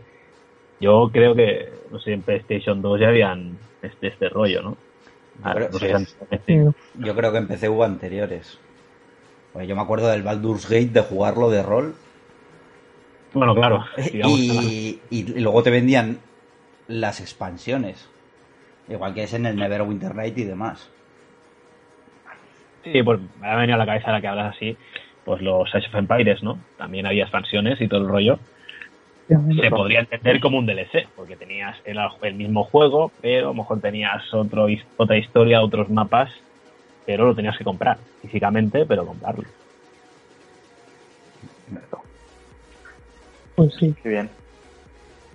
Bueno, y como nos hemos desperdigado, volvamos a la BlizzCon y la presentación del Correcto. nuevo héroe. Sí, sí. Perdona. Es que empeza- empezamos a hablar de un tema y nos descolocamos Div- rápido. ¿eh? divagamos, divagamos. ¿Cómo somos? Somos ¿Cómo mayores ya. somos ancianos. Unos más que otros, unos más que otros. Ya llegarás. O igual No no. tengo prisa. O igual no. Nada, pues eso. No tengo prisa, no tengo. En esta ocasión nos han presentado a Moira, que es un nuevo personaje de apoyo. Que la verdad es que el sistema de apoyo lo habían mejorado con unos cambios que habían hecho a otro personaje que es Mercy. Pero la verdad, yo creo que esto va a ser más que un cura, un curandero, realmente. eh, va a ser también un muy buen atacante, porque le han metido eh, la opción de quitar vida como la de dar vida a tus compañeros. Entonces, yo lo veo como un buen, un muy buen personaje. Además tiene un teletransporte que te permite huir de la batalla, del, del fragor de la batalla para poder curar a los compañeros o incluso llegar a flanquear a los, a los enemigos por detrás y matarlos. Entonces yo la verdad creo que con este personaje han hecho un muy buen trabajo. Pero la gente lo dirá cuando juegue, porque están diciendo ya que va a ser el personaje más fuerte que hay ahora mismo y en cuanto se oye eso, y ahora mismo están en el reino de pruebas para poder probarlo, en cuanto se oye eso, eh, Blizzard enseguida coge el nerfea y le quita o daño o potencia de curación. En este caso. Bueno, pero está bien. Está bien que vayan testeando de esta manera. No, la verdad es que es un punto a su favor el que hayan creado el reino de pruebas para que podamos probar los personajes o los mapas antes de que salgan en el juego. No, la verdad, sí, esto es, es curioso, ¿eh? Me, está- me gusta mucho esta, esta política que tienen. Y la verdad es que pues desde que lo presentaron, lo han metido en el, en el reino de pruebas, la gente lo está usando y todo el mundo está muy contento. La verdad es que mata muy bien y sana muy bien. Además, tener un personaje que se salta todos los escudos de daño para hacer daño eh, va a dar mucha vida al equipo que ataque, porque el que defienda con los escudos se va a ver un poquito vendido.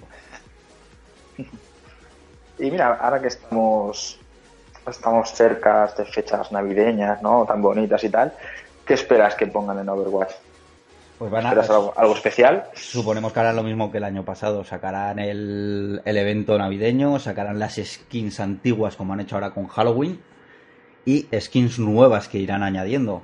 Sé que cuando han presentado la BlizzCon han presentado el nuevo mapa también que se llama Blizzard World, que va, que está compuesto por escenarios de todos los juegos que ha hecho Blizzard, como World of Warcraft, Heart of Stone, que ya tenían pequeños detallitos como en los ordenadores del juego se veía como si alguien estuviera jugando a Heart of Stone y demás. Y me imagino que eso, pues harán lo mismo que el año pasado. Lo único que mejorarán con skins. Y están metiendo también skins, por ejemplo, eh, van a meter skins del Diablo y de World of Warcraft para los personajes. Que es lo que decíais, una manera de que la gente gaste dinero en comprar cajas especiales para conseguir skins bonitas. Y beneficio para el... Ya, pero es que al final la gente dice, va, va, va, pero que es que no ven que es una empresa que está para ganar dinero, que no está para por amor al arte en estas cosas. Entonces también hay que ser un poco comprensibles en el hecho de que ya que te están regalando las DLCs, joder, porque te cobren algo por, el, por, por lo que serían las cajas de skins, que lo que te digo que si eres capaz de aguantar y subirte los niveles te las van dando, eh, no es necesario comprarlas. Lo que pasa es que si las quieres o quieres tener todas, claro, al final tienes que invertir algo de dinero. También hemos de agradecer que el sistema de duplicados lo han cambiado, entonces las estadísticas de duplicados eh, han descendido mucho. Pues el porcentaje ahora es muchísimo menor de que te salga un duplicado de lo que era antes. Eso también es algo de agradecerles. Eso estaría bastante bien en, en algún juego que yo me sé. Por ejemplo, yo, también, yo también me lo sé. por ejemplo, que por cada nivel que sigas subiendo, te siguieran dando eh, recompensas. Como en este Vale, caso. y David. Pepe, ¿tú quieres añadir algo, perdón? No, yo lo mismo que ha dicho Kane, que más de un juego debería aprender tanto el sistema de niveles como del sistema de duplicados. Correcto. eh, Yo creo que aquí tanto nosotros como los oyentes estarán de acuerdo con esto. Y saben de qué Eh, juego habláis. No, de muchos, de muchos. Eh, David, siguiendo la pregunta que te he hecho antes, ¿vale? De Navidad, ¿qué crees que pondrán? ¿Qué te gustaría que, que pusieran en Navidad? Uf, ¿qué me gustaría que pusieran? Complicado. Pero eh, no estaría mal que por todo el tiempo que se lleva jugando, sobre todo igual los que llevan desde el primer momento que salió a la venta, eh, algún sistema de decir, oye, pues mira, como habéis cumplido un año y medio de juego, os hacemos un regalo a lo mejor de 10 cajas a los que lleven un año, les reducen un poquito a 7 o a 6. O sea, que premien un poquito el- la fidelidad de seguir jugando. O sea, yo lo considero que es Pues- algo muy importante. Y aparte, a ver, está bien que reutilicen lo anterior, pero no sé, el evento lo podían modificar. El de Halloween hay que reconocer que lo han modificado un poquito, han añadido algún personaje en el evento que, que han hecho de Halloween y demás. Entonces me imagino, es que me imagino que van a hacer lo mismo exactamente. Eh, mejorarán un poquito el evento anterior y listo. Pues yo, mira, aquí me voy a aventurar un poco y yo le voy a proponer a, a David una cosa y es que qué le parecería un sistema de recompensas como hemos tenido en Dokkan o como por ejemplo en el Counter, que te dieran un premio visual por el tiempo que llevas jugando. Es decir, en Dokkan tenemos la carta de Goku que señala un dedo, luego enseña dos y esperamos un tercero para el tercer aniversario. Y en el Counter a los 5 años te regalan una medalla que puedes enseñar en tu perfil y decir orgulloso, llevo 5 años jugando. Pues hombre, la verdad es que no estaría mal, pero también es decir, ¿qué haces? Porque regalar un héroe nuevo no creo que regalen. Lo único que podrían hacer a lo mejor es permitirte... Mira, es un detalle, mira, esto sí que es aventurado. Permitirte diseñarte el traje que quisieras para el personaje que quisieras. Para uno de ellos, simple y llano. Igual que están haciendo ahora para la liga, que les están dando, están diseñando las equipaciones de los de, de los equipos que van a jugar en los personajes para que no se líen, que te permitieran hacerte uno al gusto. Mira, estaría curioso. O sea, que te dijeran, oye, llevas, no sé, lo que dices, dos años jugando, te permitimos que te crees la skin que tú quieras, única para ti. Me gusta. Lo firmo. Pues mira, dejamos más ideas en bandeja. Pero, pero yo creo que sí que sería un datito, un dato curioso, por lo que te digo. Aunque sea que tuvieras que coger partes de los demás juegos, lo que te digo, pues no sé. Eh, yo, por ejemplo, que utilizo mucho los tanques o utilizo los giles, más que nada porque no me queda otras narices, porque la gente no los coge nunca. Eh, no sé, eh, yo siempre me he considerado un orco jugando, o sea, de los que van corriendo y me da igual que me disparen o que me peguen. No sé, poder, poder convertir mi personaje en un orco. O sea, darle un aspecto de orco. Qué bonito. Para que luego digan que. Di. No, no, digo, no, todo igual. No, iba a hacer un comentario tonto que para que luego diga que a los orcos no los quiere nadie. Me da, igual, me da igual que no me quieran. Soy demasiado bruto. Puedo, puedo obligar. O sea, A que te te, te- te puedo coger y te puedo dar un abrazo y ya no te me escapas. El abrazo del orco. El abrazo Ojo. del orco, tío. No sé, o Pues- Un Uruguay. No, un Urukai no. Un Urukai no me gusta. Me gustan los orcos de verdad, los de antes. Los del Warcraft original, que eran verdes brillantes. Pues mira, aprovechando que estás hablando del World of Warcraft y que nos has comentado que quieren hacer una pequeña expansión más, puede ser. Sí, hay una nueva expansión que no se sabe cuándo narices va a salir, pero tenemos expansión nueva también para World of Warcraft. Bueno, pues coméntanos un poco sobre la expansión, lo, lo- noticias que sepas o las muchas. La verdad es que poco han sacado, simplemente que va a seguir, va a tomar la base de guerra de siempre, o sea, horda contra alianza, o sea, orcos contra humanos, elfos y demás. Y va a ser peleas masivas sobre todo, o sea, peleas hay de un puñado de gente para, para controlar zonas, para conquistar desde varias zonas para, pa- pa- supongo que para poder crecer. No soy jugador de World of Warcraft, también lo he de decir. Yo creo que paré en el Warcraft 3. Pero también por lo menos te permiten subir a nivel 110, han subido, han aumentado un poquito el nivel para que puedas subir. Eh, han añadido nuevos mapas, nuevos escenarios, añaden nuevos objetos. Y además, eh, por lo que he estado pudiendo ver, aparte de lo que he visto en la cinemática y lo que se ha podido ver y demás, eh, la exploración va a estar muy bien para equipos de tres jugadores a la vez. O sea, de hacerte una compañía pequeñita de tres jugadores y de lanzarte al mundo. No, está muy bien, así fomenta también mucho más el hecho de buscar gente y conocidos o hacer nuevas amistades. Yo creo Que no que sean sí. juegos solitarios. Ya, pero ves, este comete el fallo que no tiene el otro. Por lo que yo considero, yo, yo por lo menos considero un fallo que es el hecho de tener que pagar por jugar todos los meses. O sea, eh, un pago mensual Correcto. por poder jugar yo creo que es ya... Porque ya, por ejemplo, te tienes que comprar tu ordenador. Tienes que pagarte tu conexión a internet. Y además tienes que pagar por poder jugar. Mm. No todo el mundo puede Vale. permitírselo. Desde luego que no. O sea, yo lo considero igual un poquito excesivo.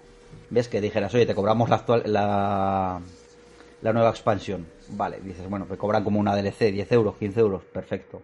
Me has cobrado 60 euros por el juego, vale, pero joder, no me cobres una, una cuota mensual de juego.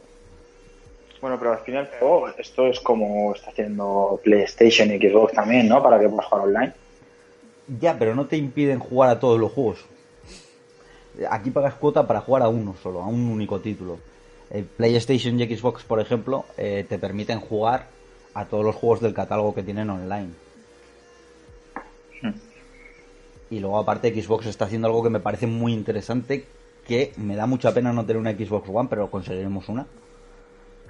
Que es el, el sistema que han abierto, que no me acuerdo nunca cómo cojones se llama, que es como el Netflix, pero con juegos. Tienen un catálogo de ciento y pico juegos, tú pagas una cuota de 10 euros al mes y puedes jugar a todos. Ostras. Entonces, Sí, sí, sí, yo estaba al tanto, pero tampoco recuerdo el nombre, la verdad. es que, es que no me acuerdo Hace cómo un se par de llama. meses, creo. ¿Crees que Sony se aprovechará de esta idea? Pues no lo sé, pero lo que podían es hacer es llegar a un acuerdo y empezar a hacer el, el multijugador eh, en cross, en multiplataforma. Que los de Xbox puedan jugar contra los de Play y los de Play contra los de Xbox en los juegos. Yo creo que eso Eh, es- Esto es un sueño. Esto sería un sueño. sería un sueño, pero estaría muy bien.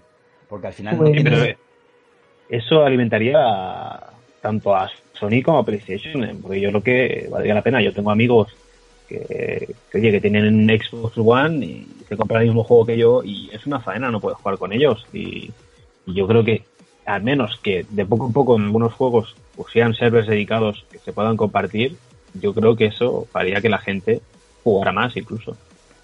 ¿Vosotros pagaréis un plus más de tarifa por inter... Eh, de mañana? De la- de la- para poder jugar online, para utilizar la multiplataforma? pues, Mm, Yo creo que tendría que estar incluido, que pienso yo, ya es bastante elevado es el precio del Plus, pienso yo. Sí, no, pero, pero si no estuviera, ¿vosotros lo haríais? Pues hombre, dependiendo de cuánto fuera la cuota, pues se podría llegar a pensar. Porque yo sí que he querido jugar con gente que, por ejemplo, juega en Xbox y no puedo jugar con ellos por el hecho de que yo tengo Play. mm. Efectivamente, ese es un punto, ese es un punto importante que muchas veces tu consola depende de con quién te rodeas. Y eso no debería Sí. ser así, debería ser la que más te guste. Y al final todos picamos en... A ver, yo por ejemplo, yo siempre pico en las dos, yo no sé cómo me las apaño. Porque siempre hay juegos exclusivos que me gustan de una y juegos exclusivos que me gustan de la otra. Ahí está la gracia Claro, del negocio. pero la exclusividad. Pero, jolines, juegos como un Call of Duty que podríamos jugar todos a melocotón. O sea, que es que no sería necesario. Tampoco creo. Dicen que es muy complicado, pero yo tampoco creo que sería tan complicado hacer un servidor dedicado para jugar los dos. Como los tres, no, los tres incluimos ordenador. No, porque PC no lo puedes incluir, porque dicen que los jugadores de PC con teclado y ratón tienen mayor ventaja en los shooters, que apuntan mejor. Y el tiempo Pues de y el tiempo de refresco me da la sensación del pulsar el ratón para disparar a tirar del gatillo para disparar es distinto. El tiempo de respuesta. Pues que se pongan unas palancas de arnés SAT en los mandos. Eso estaría bien. ¿No? Eso estaría bien. No, no te ayudan a, me- a- a ser mejor jugador, pero te lo pasas guay. El, el personaje salta más. Eso dice. He equivocado de mando, macho. Te has equivocado de mando. Y bueno, eh, Pues, Pues, le- y, y otra cosa que no sería una tontería, que ya han empezado alguna empresa, es que hicieran el mismo mando para las dos consolas compatibles. esto sí. O Esto sea, sí que me gusta. eso, eso sí, eso sí lo pagaría yo si O sea, falta. ya no solo para las dos consolas, sino incluido el ordenador, porque hay gente que sigue jugando con mando, con mando en PC.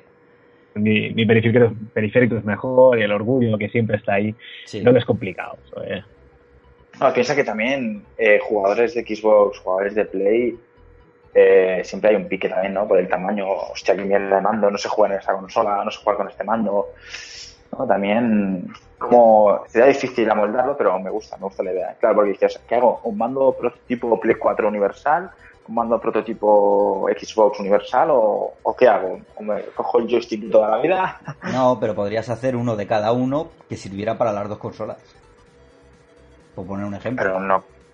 No, no, no, no, esto está- es genial. Como teoría loca de la sección, genial. Y, y Para luego, que y- y luego que cada uno decida si quiere comprarse el que tiene estilo Xbox que si, o el que tiene estilo PlayStation. Ah, pero, pero creo que aquí ni tanto ni como Sony ni Microsoft darían su brazo a torcer para hacer algo así. No mucho. Patentes. Estaría muy, sería muy interesante, ¿eh? Y si no, ya sabemos, Arnesal se tiene que poner las pilas y crear un mando universal. y fabricarlo. Ahí está. Correcto. Y si no, un Google Google de estos. No, que, que se te ha gustado mucho. Y es mío. Es para mí, es para mí. Creo que en los próximos podcasts habrá, habrá que, habrá que hablar largo y tendido de esto, ¿eh? Porque me ha gustado mucho, pero muchísimo. Y Pues ya mira, aprovechando, dime. Eso te iba a decir yo, que aprovechando que has hablado de el Babel Babel, tenemos que hablar de la parte retro de la sección, que esa también es muy esperada por la gente. Correcto. Ahí, ahí, Entonces- ahí queremos llegar a algunos. Yo creo que está aquí Karim deseando exponer un Sí, poco con nosotros qué es la sección retro, que vamos a considerar retro a partir de ahora. Para UDG, Y- ¿vale? para nos- siempre para Claro. nosotros y nosotros. Sí, correcto, Y- no, la verdad que, que es, no, está muy bien la, la sección hasta ahora, he participado dentro de lo posible, ya que, bueno, hoy no estoy muy puesto en, en novedades de, de gaming de PC y tal, pero bueno, he intentado dar mi opinión sobre lo, lo posible. No, sí, pues ahora sí entramos en, en apartado retro. Sí me gustaría preguntaros a vosotros qué es lo que consideráis retro, qué es para vosotros retro, así una pincelada así rápida, ¿qué, qué creéis? ¿Qué consideraría retro? Eh, la consola y, y lo que he heredado siempre de mi hermano, que me saca 12 años. ¿Qué, qué generación es mi hermano? Generación del 80. ¿Qué, qué he tenido? Mega Drive, Master System. Y a partir de aquí empecé a jugar. Recuerdo el Sonic, eh, Mortal Kombat. Eran juegos tremendos. Ahí había uno, ¿cómo se llamaba? No lo recuerdo, que era un niño. Que seguro que vosotros lo sabréis. Alex Kidd. Alex Kidd, correcto, correcto. Perdón por no recordar el nombre. Tete, si me oyes, no me pegues cuando me oigas. y, no sé, creo que para mí es esto. Empieza aquí y lo alargo hasta la época de, cuando se empiezan a descatalogar, ¿no? Ya los juegos y las consolas. Quizá del 2000 hacia atrás lo puedo considerar retro. De mi generación. Bueno, bastante bonito, ¿no? Lo relacionas sobre todo con, con la herencia de tu hermano mayor. La verdad que, que estuviste, tuviste suerte, ¿no? Para los que somos hijos únicos, pues no hemos tenido esa suerte y hemos vivido al día, ¿no? Infeliz. O los que hemos sido los mayores, como es caso de otros. Claro, habéis abierto el camino los mayores. Claro, yo por ejemplo, aquí para mí retro, yo tengo que decir que yo he sido la generación Pokémon. Y para mí retro han sido la Game Boy Color, la Advance, y han sido esos juegos de Pokémon tan añorados, el plata, el azul. Pero claro, yo estoy hablando de una bueno. generación que tendrá ahora mismo unos 20, unos 18 años, 23, 24. Sí, poca broma, pues los primeros Oye, Pokémon son del- de hace 20 años, ¿eh? Eso te digo, Sí, sí. en el 96 fue cuando empezó Nintendo con los Pokémon. Yo te digo Yo que lo pillé. Yo eso para mí es retro. Luego ya lo anterior es ya arcaico. Uh, te acaban de llamar viejo, te acaban de llamar viejo, Karim. Mira, mira. Bueno, Arnesal, ¿tú no nos has dicho que es para ti retro? Buah, nos meten en el saco. eh, sí, nos yo, yo creo que para mí lo retro, yo es que recuerdo, tengo tan buenos recuerdos de cuando tenía 5 años, iba a las recreativas con mi hermano, que me lleva 4. nos poníamos a merendar, echamos esa moneda gorda de 25 pesetas, entonces, para echar unas partidas. Es- esos recuerdos son maravillosos, o sea... Pero retro de verdad, yo creo que fue mi primera consola que fue el Atari. o sea, yo, yo es que ya soy de, yo ya soy de la zona de los 80. O sea, yo es que soy del 80 realmente. Y entonces, mi primera consola, yo recuerdo mi Atari, recuerdo mi Spectrum a 48K. Que, que, que ahora mismo es algo. ¡pua! 48K. Cualquier teléfono le saca 200.000. Eh, mi, mi Commodore 64 con su monitor verde monocromo que te quemaba los ojos. El, el recuerdo de cargar los juegos en cinta. Que como se jorobara la cinta después de 20 minutos cargando, tenías que volver a rebobinarla. O el, o, o el andar rebobinando un juego mientras cargaba otro con el típico bolivic dándole vueltas a la cinta de cassette. Vaya, esos momentos eran maravillosos. Qué bueno. Es que me, me estoy. Si me vierais, no para de estar sonriendo porque esto mi hermano me lo ha contado siempre. Es del 80 también y, y yo he visto hacer, hacerlo. Y entonces me, me está trayendo unos recuerdos brutales, pero increíbles. Y yo no tuve suerte, yo sé por lo que habla porque me gusta el tema bastante y ves vídeos luego en, en convenciones, ves, ves piezas y tal, y me hago la idea. Lo de las recreativas sí lo viví fugazmente, lo recuerdo de, de chiquitín, con, pues con familiares, primos mayores, o con mi padre, que teníamos uno debajo de casa cuando nos cambiamos de piso hace uf, pues más de 20 años, y hay unos recreativos abajo, y bajar siempre a echar alguna partida de algo, bueno, yo más que nada miraba, ¿no? Y él decía, mira, mira, se juega así. Y sí que la verdad que era un ambiente, la verdad, mítico. ¿no? Ver a gente ahí que jugaba, que Ese, ese- ese se reunía para jugar, una cosa rara, ¿no? Hoy en día. Ese, ese momento Street Fighter que estaban dos jugando y había 10 alrededor mirando a ver quién ganaba. Y el, Sí, y- sí, y el- sí. y el que perdía se quitaba y entraba otro y echaba, echaba una moneda también y se ponía a jugar. Sí, El rey de la pista. En cierto- Sí, correcto. En cierto modo, para mí, yo pienso que eran como los primeros, por así decirlo, gameplays, gamers, ¿no? Porque tú ibas ahí a ver cómo jugaban, ¿no?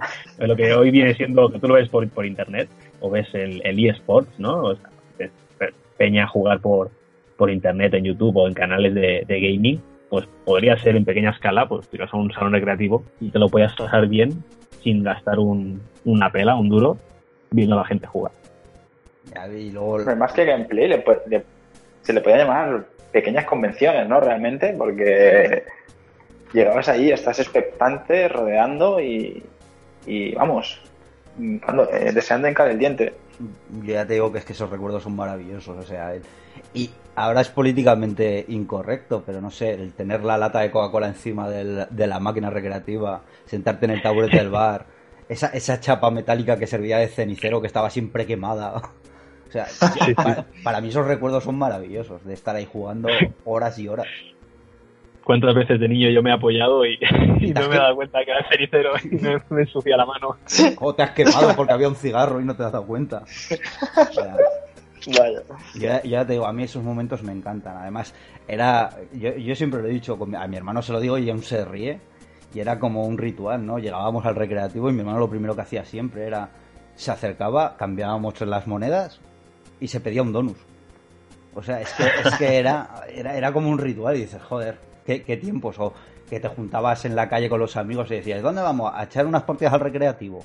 Y te ibas y te echabas unas partidas con los colegas. No sé, a mí eso me gustaba muchísimo. Qué bueno. Sí, sí, la verdad está bastante bien. Yo ya de un poquito más mayor ya, eh, aquí en Barcelona había, sobre todo por el centro, había un, un par de centros así como, no recuerdo el nombre la verdad, cerca de las Ramblas y, y que bueno, que tenía máquinas recreativas pues más, más nuevas, estoy hablando de rollo hace 15, 15 años más o menos, podría ser, y sobre todo este lo petaban los Time Crisis, estas máquinas más grandes, Oh. y, y que no estamos hablando de hace tantos años, estoy hablando de, de unos 15 años, y que tuvieron mucho impacto y la gente pues se pegaba El toda la mano simulador. jugando ahí. el simulador con la pistola ahí enganchada con la correa y, ta, ta, Sí, ta, ta, y dice- y dices apunta pero no lo esté malado, ¿por qué? Yo- ya- ya- eso ya es un poquito posterior. Yo es que me acuerdo de, no sé, del Golden Axe. De, Sí, claro. ese, ese juego fue mítico y además fue brutal. Los de peleas Maravilla. como el Street Fighter o el, el King of Rage. El King of Rage no, el. ah, el de El King of Fighters. No, el Ah, King vale, of Fighters. vale, Sí, sí, también, ya sé cuál es de lucha. Sí, el Street of Rage era de. ¿No era de Mega Drive? Sí, sí, pero no sé si estaba basado en una recreativa o fue directamente una, una invención en Mega Drive. Yo creo que fue una invención de, de Mega Drive, que llevabas al chico que patinaba, además. O el Cadillac Sí, sí. Dinosaurs. ¿Quién no ha jugado a Cadillacs y Dinosaurios? Yo, Yo. Yo tampoco. yo, yo no he jugado. Eh, yo, lo tengo Yo en la, no. yo lo tengo en la buble, buble. Bueno, te la compro. Te la compro. Y para mí el juego mítico que pasábamos horas y mira que era rápido de pasar, se llamaba Combat School, que eran pruebas militares, que era eh, un machacabotones, o sea, era de apretar el botón para que el muñeco corriera sin parar. Eh, luego había una prueba que era un pulso, luego era otra que nadabas, un par de ellas de tiro. Y la verdad es que eh, nos lo pasábamos en grande en ese juego. O en el Kung Fu bueno. Masters. Que tampoco lo habréis jugado. No, gracias. Bueno, no, no, No, a es que pues, el Kung Fu la Masters. mayoría me suena chino, ¿eh? era chino. El Kung Fu Masters. y llevabas un personaje en el que te caían, por ejemplo, un jarrón. A ver, era un. No me acuerdo cómo se llaman. Se llama. eh, un plataformas. No llega a ser plataformas porque no.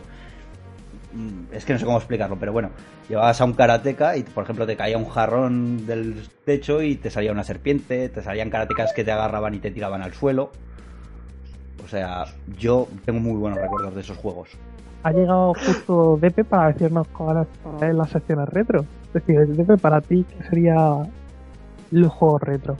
Pues para mí lo retro es lo antiguo, obviamente, pero esos juegos que nos marcaron un antes y un después en nuestras vidas cotidianas realmente. El descubrir un nuevo mundo que era paralelo a jugar en la calle y que te divertía lo mismo o incluso a veces hasta más. Vamos a decirle un poco los casos que hemos visto aquí. Que de momento ha sido Alex con las consolas, las primeras consolas como la Mega Drive, puede ser, creo que han nombrado. Mega Drive, Master System. Luego está mi caso, que ya empezaron a ser las consolas portátiles, como es la Game Boy Color, la Game Boy Advance y ya poco más. Y tenemos el caso de Arnesar, que es la recreativa que tienes con tus amigos a pasar la tarde ahí y gastarte las antiguas pesetas. Cierto. Entonces, tú entre esos Vale. tres grupos, ¿en cuál te identificas más? Yo la verdad es que personalmente me identifico más en, en el grupo, un poco de las recreativas también, aunque nunca fui con amigos, fui más con mi hermano, que le pilló mucho más de pleno esa época, pero soy más de los que de los que descubrió las consolas, realmente. Es de los míos. bueno, falta Karim, ¿no? Por decirnos de para él lo retro. Yo sí que empecé un poquito pequeñito, pues con el tema de las recreativas, no mucho, pero cuando iba con mi padre, o los veranos, cuando íbamos de camping o lo que sea, pues siempre fuera de- del local o del bar, siempre había alguna máquina recreativa con, con algún videojuego, y siempre me daban dinero mis padres para echar alguna partida. Y bueno, luego sí que he tenido pues algunas consolas, lo que nunca he sido un niño de, de jugar mucho. Heredé la primera Nintendo, la, la NES de mi padre, que tenía solo dos cartuchos, el Super Mario Bros, que lo jugaba con él, y uno que era un 4 en 1, que era el, el mítico, ah, no me acuerdo del nombre, que es el de disparar a los patos de la Nintendo. El Duck Hunter. Y es el Duck Hunter, correcto. Anda que no me lo pasaba bien con, con el, con el sonido. Y bueno, había uno de robots y tal, así. Supongo que sería un juego clónico así en plan chino. Y no tenía más juegos. Luego, hasta que no tuve 8 o 9 añitos, pues no me regalaron la Nintendo 64, que fue mi primera consola ya mía, sin heredar. Y ya descubrí, pues bueno, lo que eran los videojuegos y ya poco a poco, pues sí que fui jugando más. O a pasar por la PlayStation 2, Play 3 y bueno, ya lo, lo más actual, ¿no? Pero sí me identifico un poco en los dos lados. Que puede ser eso, que haya que hayáis vosotros sido la generación que conecta una cosa con otra, que es lo que nos ha pasado a otros, que hemos estado ahí entre los dos bandos. Correcto. A mí me gustaría ahora, ahora que, que se ha incorporado DP así en plan sorpresa, yo no me lo esperaba para nada. Genial. No, no, genial. Yo encantado, por mí puede estar en todos. Me gustaría que dijerais ahora mismo los dos primeros juegos que se os vengan a la cabeza. Empezando por Pepe. Pues mira, yo me voy a tirar un poco al pozo y voy a decir que hay uno que este lo jugué gracias a mi padre, que era de las tortugas ninja y era el estilo de lucha al Street Fighter, uno para uno contra la IA, que ese le tengo mucho cariño, y luego ya propio propio el Pokémon Plata. Ostras, Yo- pues mira, me llama, me llama mucho la atención esto de las tortugas ninja porque soy fan incondicional de la serie y no sé cuál, es- cuál, cuál es. Es de lucha. que es- Lo buscaré luego el nombre y te lo diré porque me gustó mucho y yo de pequeño le di mucha caña con mi padre. Yo, yo he jugado mucho de plataformas, pero que es de avanzar pantallas, que tenía enemigos, pero de lucha uno contra uno no me viene a la cabeza, la verdad. Así que muchas ganas de, de saber el título. Pues mira, Karim, te toca. Pues mira, lo primero que se me viene a la cabeza es Super Mario, ¿vale? Ahí podríamos entrar, pues, el, el de la primera Nintendo, que jugaba con mi padre, o el Super Mario 64, que fue un boom, fue de los primeros videojuegos así 3D, lo petó en su momento, y lo jugaba con mi padre, y era tremendo, tremendo. Tengo muy buenos recuerdos, y uno muy malo, y es que, bueno, este videojuego tenías que conseguir estrellas, lo que venían siendo como medallas, cada pantalla te conseguías varias estrellas, y había un total de 120, y de las 120 me faltaban una o dos para pasarme el juego. Y un día me marché de, o sea, fui a casa un sábado a casa de unos amigos a jugar. Y resulta que ese mismo, esa misma tarde vinieron unos amigos de mis padres a casa con su hija, le pusieron la consola sin mi permiso y me borró la partida. Entonces cuando llegué Qué a casa, rabia. Pues vine ilusionado que me habían dicho cómo conseguir una- de las dos estrellas que me faltaban, puse el cartucho, no había datos del juego, ponía, y era algo muy típico, pues apagué la consola, saqué el cartucho, soplé, que mucha gente no sabe lo que es eso, soplar el cartucho para que funcione, Madre mía. De hecho, no es recomendado hacerlo. y seguía poniendo que no había datos del juego, y entonces ya empecé a llorar y, y fue terrible, terrible. Fue, la verdad que fue horrible. Y, pero bueno, los recuerdos son buenos en general. Y un segundo juego sería Mario Kart, que es también de la, bueno, de la Nintendo 64 que yo jugué, porque me pasaba tardes enteras jugando pues con mi padre, yo no tengo hermanos, y también con amigos cuando venían a casa, o yo iba a casa de amigos, y de hecho, pues hoy en día sigo jugando de vez en cuando cuando quedo con un amigo, eh, ponemos la vieja consola y echamos un par de carreras rápidas, porque nos encanta. Esto es tremendo. ¿Y tú, David? ¿Tus dos juegos? Los míos son mucho más viejos, ¿eh? No hay problema. Yo tengo... Los míos tienen 20 años. ¿Eh? Los míos tienen 22 años. Los míos tienen alguno más. Yo tengo recuerdos del Barbarian, que salió cuando se estrenó la película de Conan el Bárbaro. Eh, Pero no sé por qué me lo imaginaba. Y era de luchas de uno contra uno en una especie de coliseo a espada. Y es que había un recuerdo muy bonito que era que había un golpe en el que tú decapitabas al enemigo y de repente aparecía un, aparecía un enanillo que se llevaba el cuerpo y le iba dando patadas a la cabeza y te iba riñendo por cortarle la cabeza por hacerle trabajar. Y ese, ese recuerdo era maravilloso. Fabuloso. Y, y luego eh, en recreativa me acuerdo mucho del Cabal, que salió el Cabal 1, que eran dos soldados que era, disparar desde la parte de abajo de la pantalla, manejabas los puntos de mira. Simplemente me- manejabas una especie de puntito de mira y podías dar volteretas para esquivar y lanzar granadas, que luego el siguiente fue de un indio y un vaquero. Y la verdad es que tengo recuerdos de jugar junto a mi hermano ahí en la recreativa durante muchas horas. Qué bueno. ¿Y tú, DP? Yo incluso me voy porque mi para que no había sido para otra cosa, pero bueno, eh, eh, terminé ya mi aparición. Yo tengo dos juegos, porque yo sí que es verdad que antes de consolas y demás, eh, mi hermano en su día compró un 286, eh, un ordenador antiquísimo, Y al primer juego que tengo, o sea, sé que había más, pero el primero sí que tengo mucho recuerdo es el Golden Axe. Bueno, Qué grande. palabras mayores. ¿eh? Sí. Y el, de hecho, la- el 2. El 2. Y me gustaba mucho, me flipaba un montón. Y luego también de la Play 1, que fue mi primera consola, eh, estaba debatiéndome en dos, eh, pero claro, el más típico y más mítico que me flipó muchísimo en su día, el Final Fantasy VII. Y como mención también de honor, el Dragon Ball Final Bout, que fue mi primer juego de Goku. Tremendo, tremendo. Yo iba, yo iba cada tarde a que es un amigo porque lo tenía.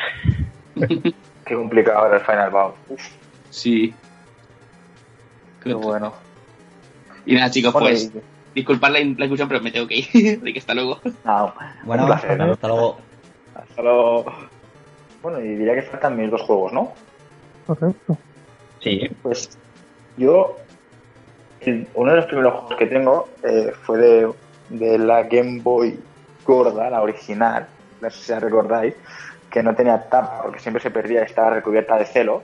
correcto. Eh, hay un juego que fue mi primer Street Fighter en esta consola, Bueno, que lo heredé de mi hermano. Y, y para mí este juego me flipaba ahí en 2D, en una pantalla verde grisácea, que tenía un- un- una ruletita en la, Game Boy para mejorar el contraste, que era más oscuro y ya está, era horrible. Y he hecho muchos Hayuken de estos de, del Ryu, eh, buenísimos, eh, qué, eh, qué recuerdos. Y otro juego así mítico que me ha marcado mucho ha sido el Punk. No sé si lo recordáis. El de petar bolitas desde arriba con cambiando de, de armas. Pues este juego eh, le he echado demasiadas horas por culpa de mi hermano. Y no, no era nada de otro mundo, sino era ir de un lado a otro petando bolitas que te caían del cielo. Y ya está. sí, sí, pero bueno, son juegos son muy importantes, sobre todo el Street Fighter que dices tú. Será que no, no sé cuándo es el juego, pero duró años y años y yo me acuerdo en, en, en los patios del cole la gente, yo no tuve Game Boy, la gente que tenía Game Boy viendo cómo jugaba al Street Fighter y bueno, cuando te dejaban jugar te lo pasabas teta lo, lo que duraba el, el- la lucha, que era un minuto, ¿no? Pero era muy divertido. sí. Sí. Qué bueno. Y es que aquel juego era, era muy, muy mítico. Recuerdo que solo tenía dos, ¿eh? Tenía el Street Fighter y el Tetris. ¿Y qué decir del Tetris? Eso sí que son muchas horas. Yo lo vi, lo vi desde fuera porque yo no tuve nunca una Game Boy. Pero sí, bueno, tenía Nintendo Nintendo 64 y jugaba al Pokémon, pero con un accesorio que podía jugar en la tele. Pero Arnett sí que nos podría hablar un poquito, así en plan rápido, de lo de- del boom que pegarían las, o sea, que pegaron las, las consolas portátiles, ¿no? Porque nosotros sí, nos, nos sigue de niños, ostras, la Game Boy la llevamos, pero claro, antes no había eso, o sea, debería ser increíble el que decir, hostia, puedo jugar en cualquier sitio, ¿no? O sea, no sé cómo lo viviste eso. Pues hombre, tener una Game Boy era maravilloso. O sea, yo... El Street Fighter sí que lo recuerdo, pero yo tengo recuerdo... Además es que todavía tengo la Game Boy funcionando. Y tengo un par de cartuchos todavía. Y tengo el recuerdos del Terminator 2, que era exactamente igual que la película. Y le metí muchas horas. ¿Y cuál era el otro? Estaba basado, o basaron luego una serie de dibujos que era la de Pinky y Cerebro, que eran dos ratones, que era uno pequeño y listo y el otro era alto y un poco más tontorrón. Y esto era algo parecido. No sé si os ha tocado jugar a un juego que llevabas tres vikingos, que uno llevaba escudo y los tenías que ir moviendo para, para pasarte las plataformas. Uno podía saltar, el otro podía golpear y el otro llevaba escudo para hacer de, de soporte. No, no, de soporte, para que saltara el otro más alto. Ah, pues no, yo no lo conozco. Pues esto era algo parecido. Uno podía mover cajas y ponerlas en el sitio y el otro podía saltar para mover las palancas para que el otro ratón pudiera subir. Y anda que no me pegué horas de puzzles ahí jugando. Luego la otra consola también mítica, la de Sega, la, la Game Gear, en el que lle- llevabas unos personajes en una especie de cementerio y cogías y ibas matando zombies, ibas matando muertos y demás.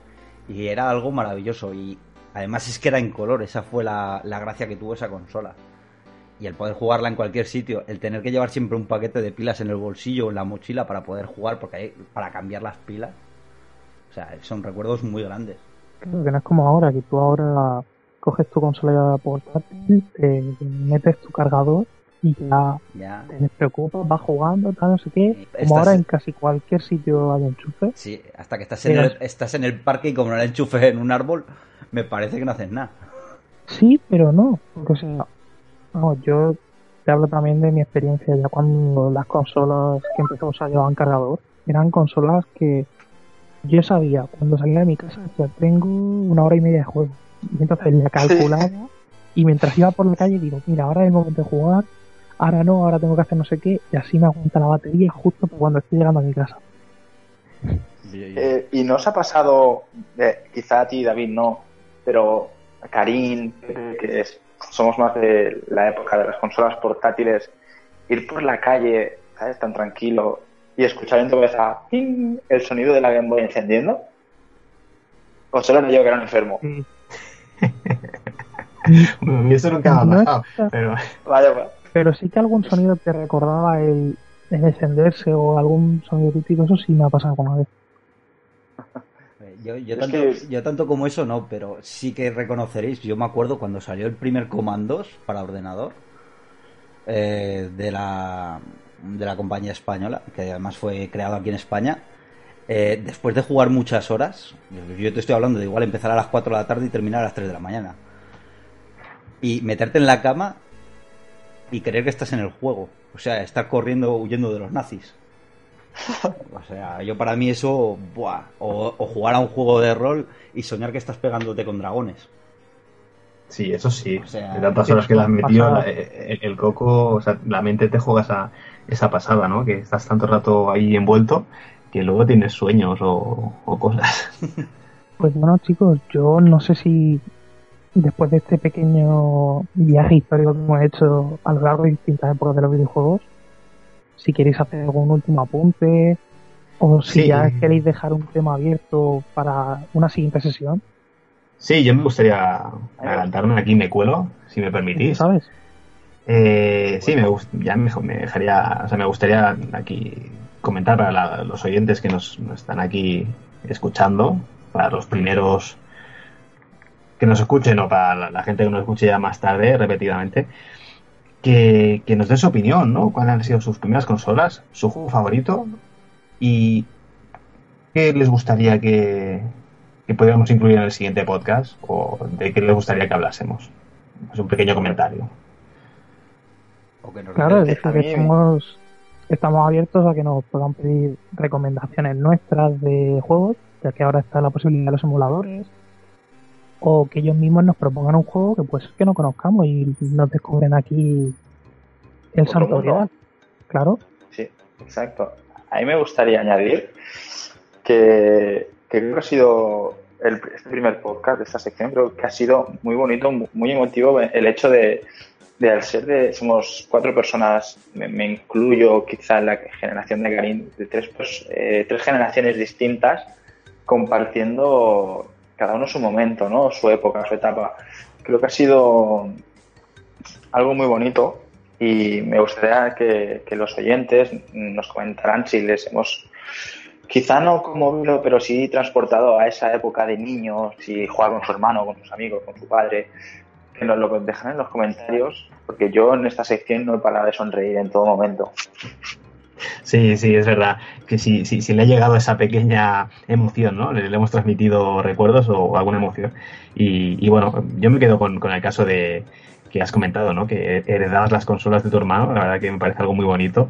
Y seguro que hay más de un caso que nos pueden comentar lo mismo. O, o al revés, ¿no? En plan, ostras, pues yo era el hermano mayor y, y tenía, tuve que pelear para conseguir la primera consola en casa y luego pues jugaba con mi hermano y cuando la heredó me hizo mucha ilusión. Seguro que hay mil historias que nos gustaría, nos gustaría escuchar de vosotros. O el caso contrario, ¿no? El hermano mayor que le daba miedo que su hermano pequeño terremoto la tocara y la destrozase también. Puede Claro, ser, de- puede ser. Es porque, porque era su tesoro. Sí, sí, yo de hecho sigo teniendo las consolas, ¿eh? Bien, bien. bien, ¿qué haces? Y tanto. Quizá alguna se la tenga que enviar a Resa para que me la repare, pero bueno, Algo haríamos, algo haríamos con ella. así me gusta. Aunque sea venderla. No. ¿Y tú, David, algo que añadir? No, la verdad es que ha sido muy entretenido. La verdad es que he recordado momentos con mi hermano muy grandes. O sea, yo en mi caso es que no heredaba las consolas, como mm, nuestro padre nos la compraba para los dos a la par y los dos teníamos la misma pasión, entonces nunca, nunca me ha tocado eso, pero la verdad es que eh, en mi caso ahora con el chiquillo, pues el darle la consola o el estar conmigo jugando, o el, son momentos que dices, ostras, que los recordará cuando crezca. Sí, es que bueno, piensa que tú con tu hermano has dicho que te llevas cuatro, ¿no? Yo con mi hermano me llevo doce. Entonces, claro, es una generación entera. Se nota, se nota. Claro que se nota. Sí, sí. Sí, sí.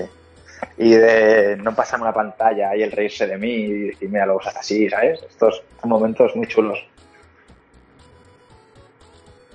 Sí, Bueno, lo sí, que- yo entiendo, bueno, antes de finalizar, entiendo lo que ha comentado Renesat porque yo tengo dos primas pequeñitas que tienen 6 y 8 años y hace no mucho les puse la Mega Drive, un juego de- del Mickey Mouse, y me hizo una ilusión porque está emocionando, ya ves tú, viendo ahí cuatro gráficos mal hechos jugando en un plataformas y que no podían pasarse una cosa y yo pasarle la pantalla.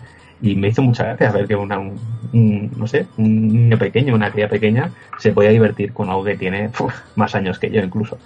Así que es, es algo muy, muy emotivo. A mí, bueno, ahora para acabar, eh, me gustaría acabar con una, con una reflexión. ¿Mueren o no mueren los videojuegos? ¿Qué opináis? Nunca. Un videojuego no morirá nunca mientras haya una sola persona que se siga acordando de él. Correcto. Ah, es algo parecido a lo que iba a decir. Yo creo, yo creo que más que morir, lo que van a hacer es evolucionar como están haciendo ahora. Pero los, los momentos de, de cuando empiezas, del primero que tocas, del. No sé, del sentir, como ha dicho Depe, que te transportas a otro mundo, como por ejemplo cuando jugabas a Final Fantasy o algo así. O sea, esos, esos momentos nunca se olvidan. Yo voy a decir algo que los, los primeros videojuegos o las primeras experiencias con videojuegos son como el primer beso, jamás lo olvidas. O sea, sí, mira, es que se me están viendo recuerdos, ¿eh? Perdonad que no acabemos con la sección, disculparme. Eh, yo recuerdo que mi primera consola propia, ¿vale? Propia, prefiero mía, eh, me la regaló mi hermano. Mi hermano empezó a trabajar, empezó a trabajar en el Carrefour, bueno, antiguamente se llamaba Prica, eh, y me regaló la PlayStation 1 con el Crash Bandicoot. Y este Vaya juego. Joder, pero brutal. Y este es el juego que más cariño y amor le tengo. Y si te- me dicen cuál es tu juego favorito de la historia, te diré Crash Bandicoot. Porque me lo regaló mi hermano. y, y fue un juegazo. Y muy complicado para mí en aquel momento.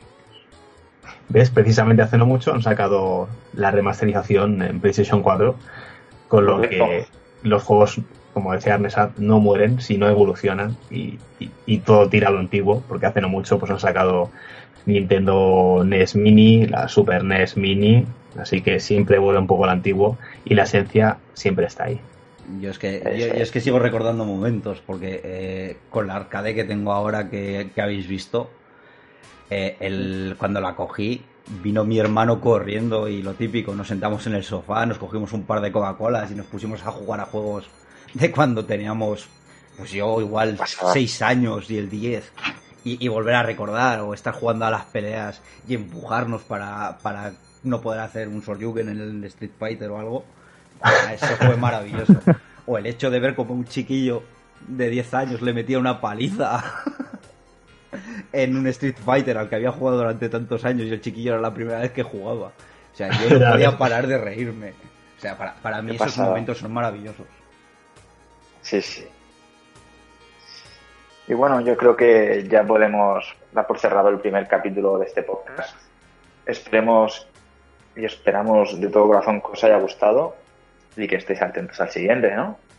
Por supuesto. Así es. Si, si no tenéis nada más que añadir, yo creo que, como decía, en este momento de cerrar la sección, así que os dejo que decidáis tranquilamente. No sé si alguno querrá empezar en concreto. No, pues empiezo yo, pues me ha hecho mucha ilusión estar con vosotros aquí eh, en el primer podcast, la verdad que, que es algo novedoso, que nos hemos reunido todos para, para comentar cositas de nuestra vida personal y también de novedades del, del mundo de los videojuegos y de otras secciones. Así que daros las gracias a todos que os estéis escuchando, espero que os guste y me gustaría ver vuestros comentarios, a ver cuál es vuestra opinión acerca de, del primer podcast que hemos hecho con mucha ilusión. Y nada, gracias a todos y a todas. David. Pues yo más o menos lo mismo, dar las gracias, eh, lo primero por la oportunidad de poder participar, por estar aquí y por poder hablar a todo el mundo y contar pues momentos tan bonitos como hemos vivido siempre, cuando éramos pequeños y demás. Y la verdad es que me ha hecho mucha ilusión recordarlos. Así que nada, simplemente dar las gracias. A ti. Yo ya básicamente lo mismo, ¿no?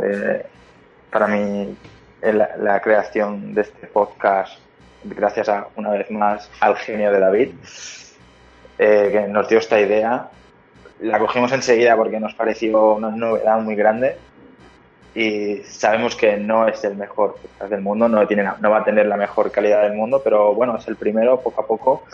Tenemos muchísima ilusión, esto no lo dudéis. Y, y nada, ya tengo ganas del siguiente. Pues bueno, que creo que nuestros oyentes estarán cansados. Yo voy a terminar de cerrar el podcast. Les voy a dar muchísimas las gracias por escucharnos. Espero que nos sigan en las próximas ediciones de este podcast y de nuestras secciones. Como siempre, esperamos sus comentarios, que nos apoyen un montón y que tengan una difusión muy grande. Hasta luego. Hasta luego. Hasta luego.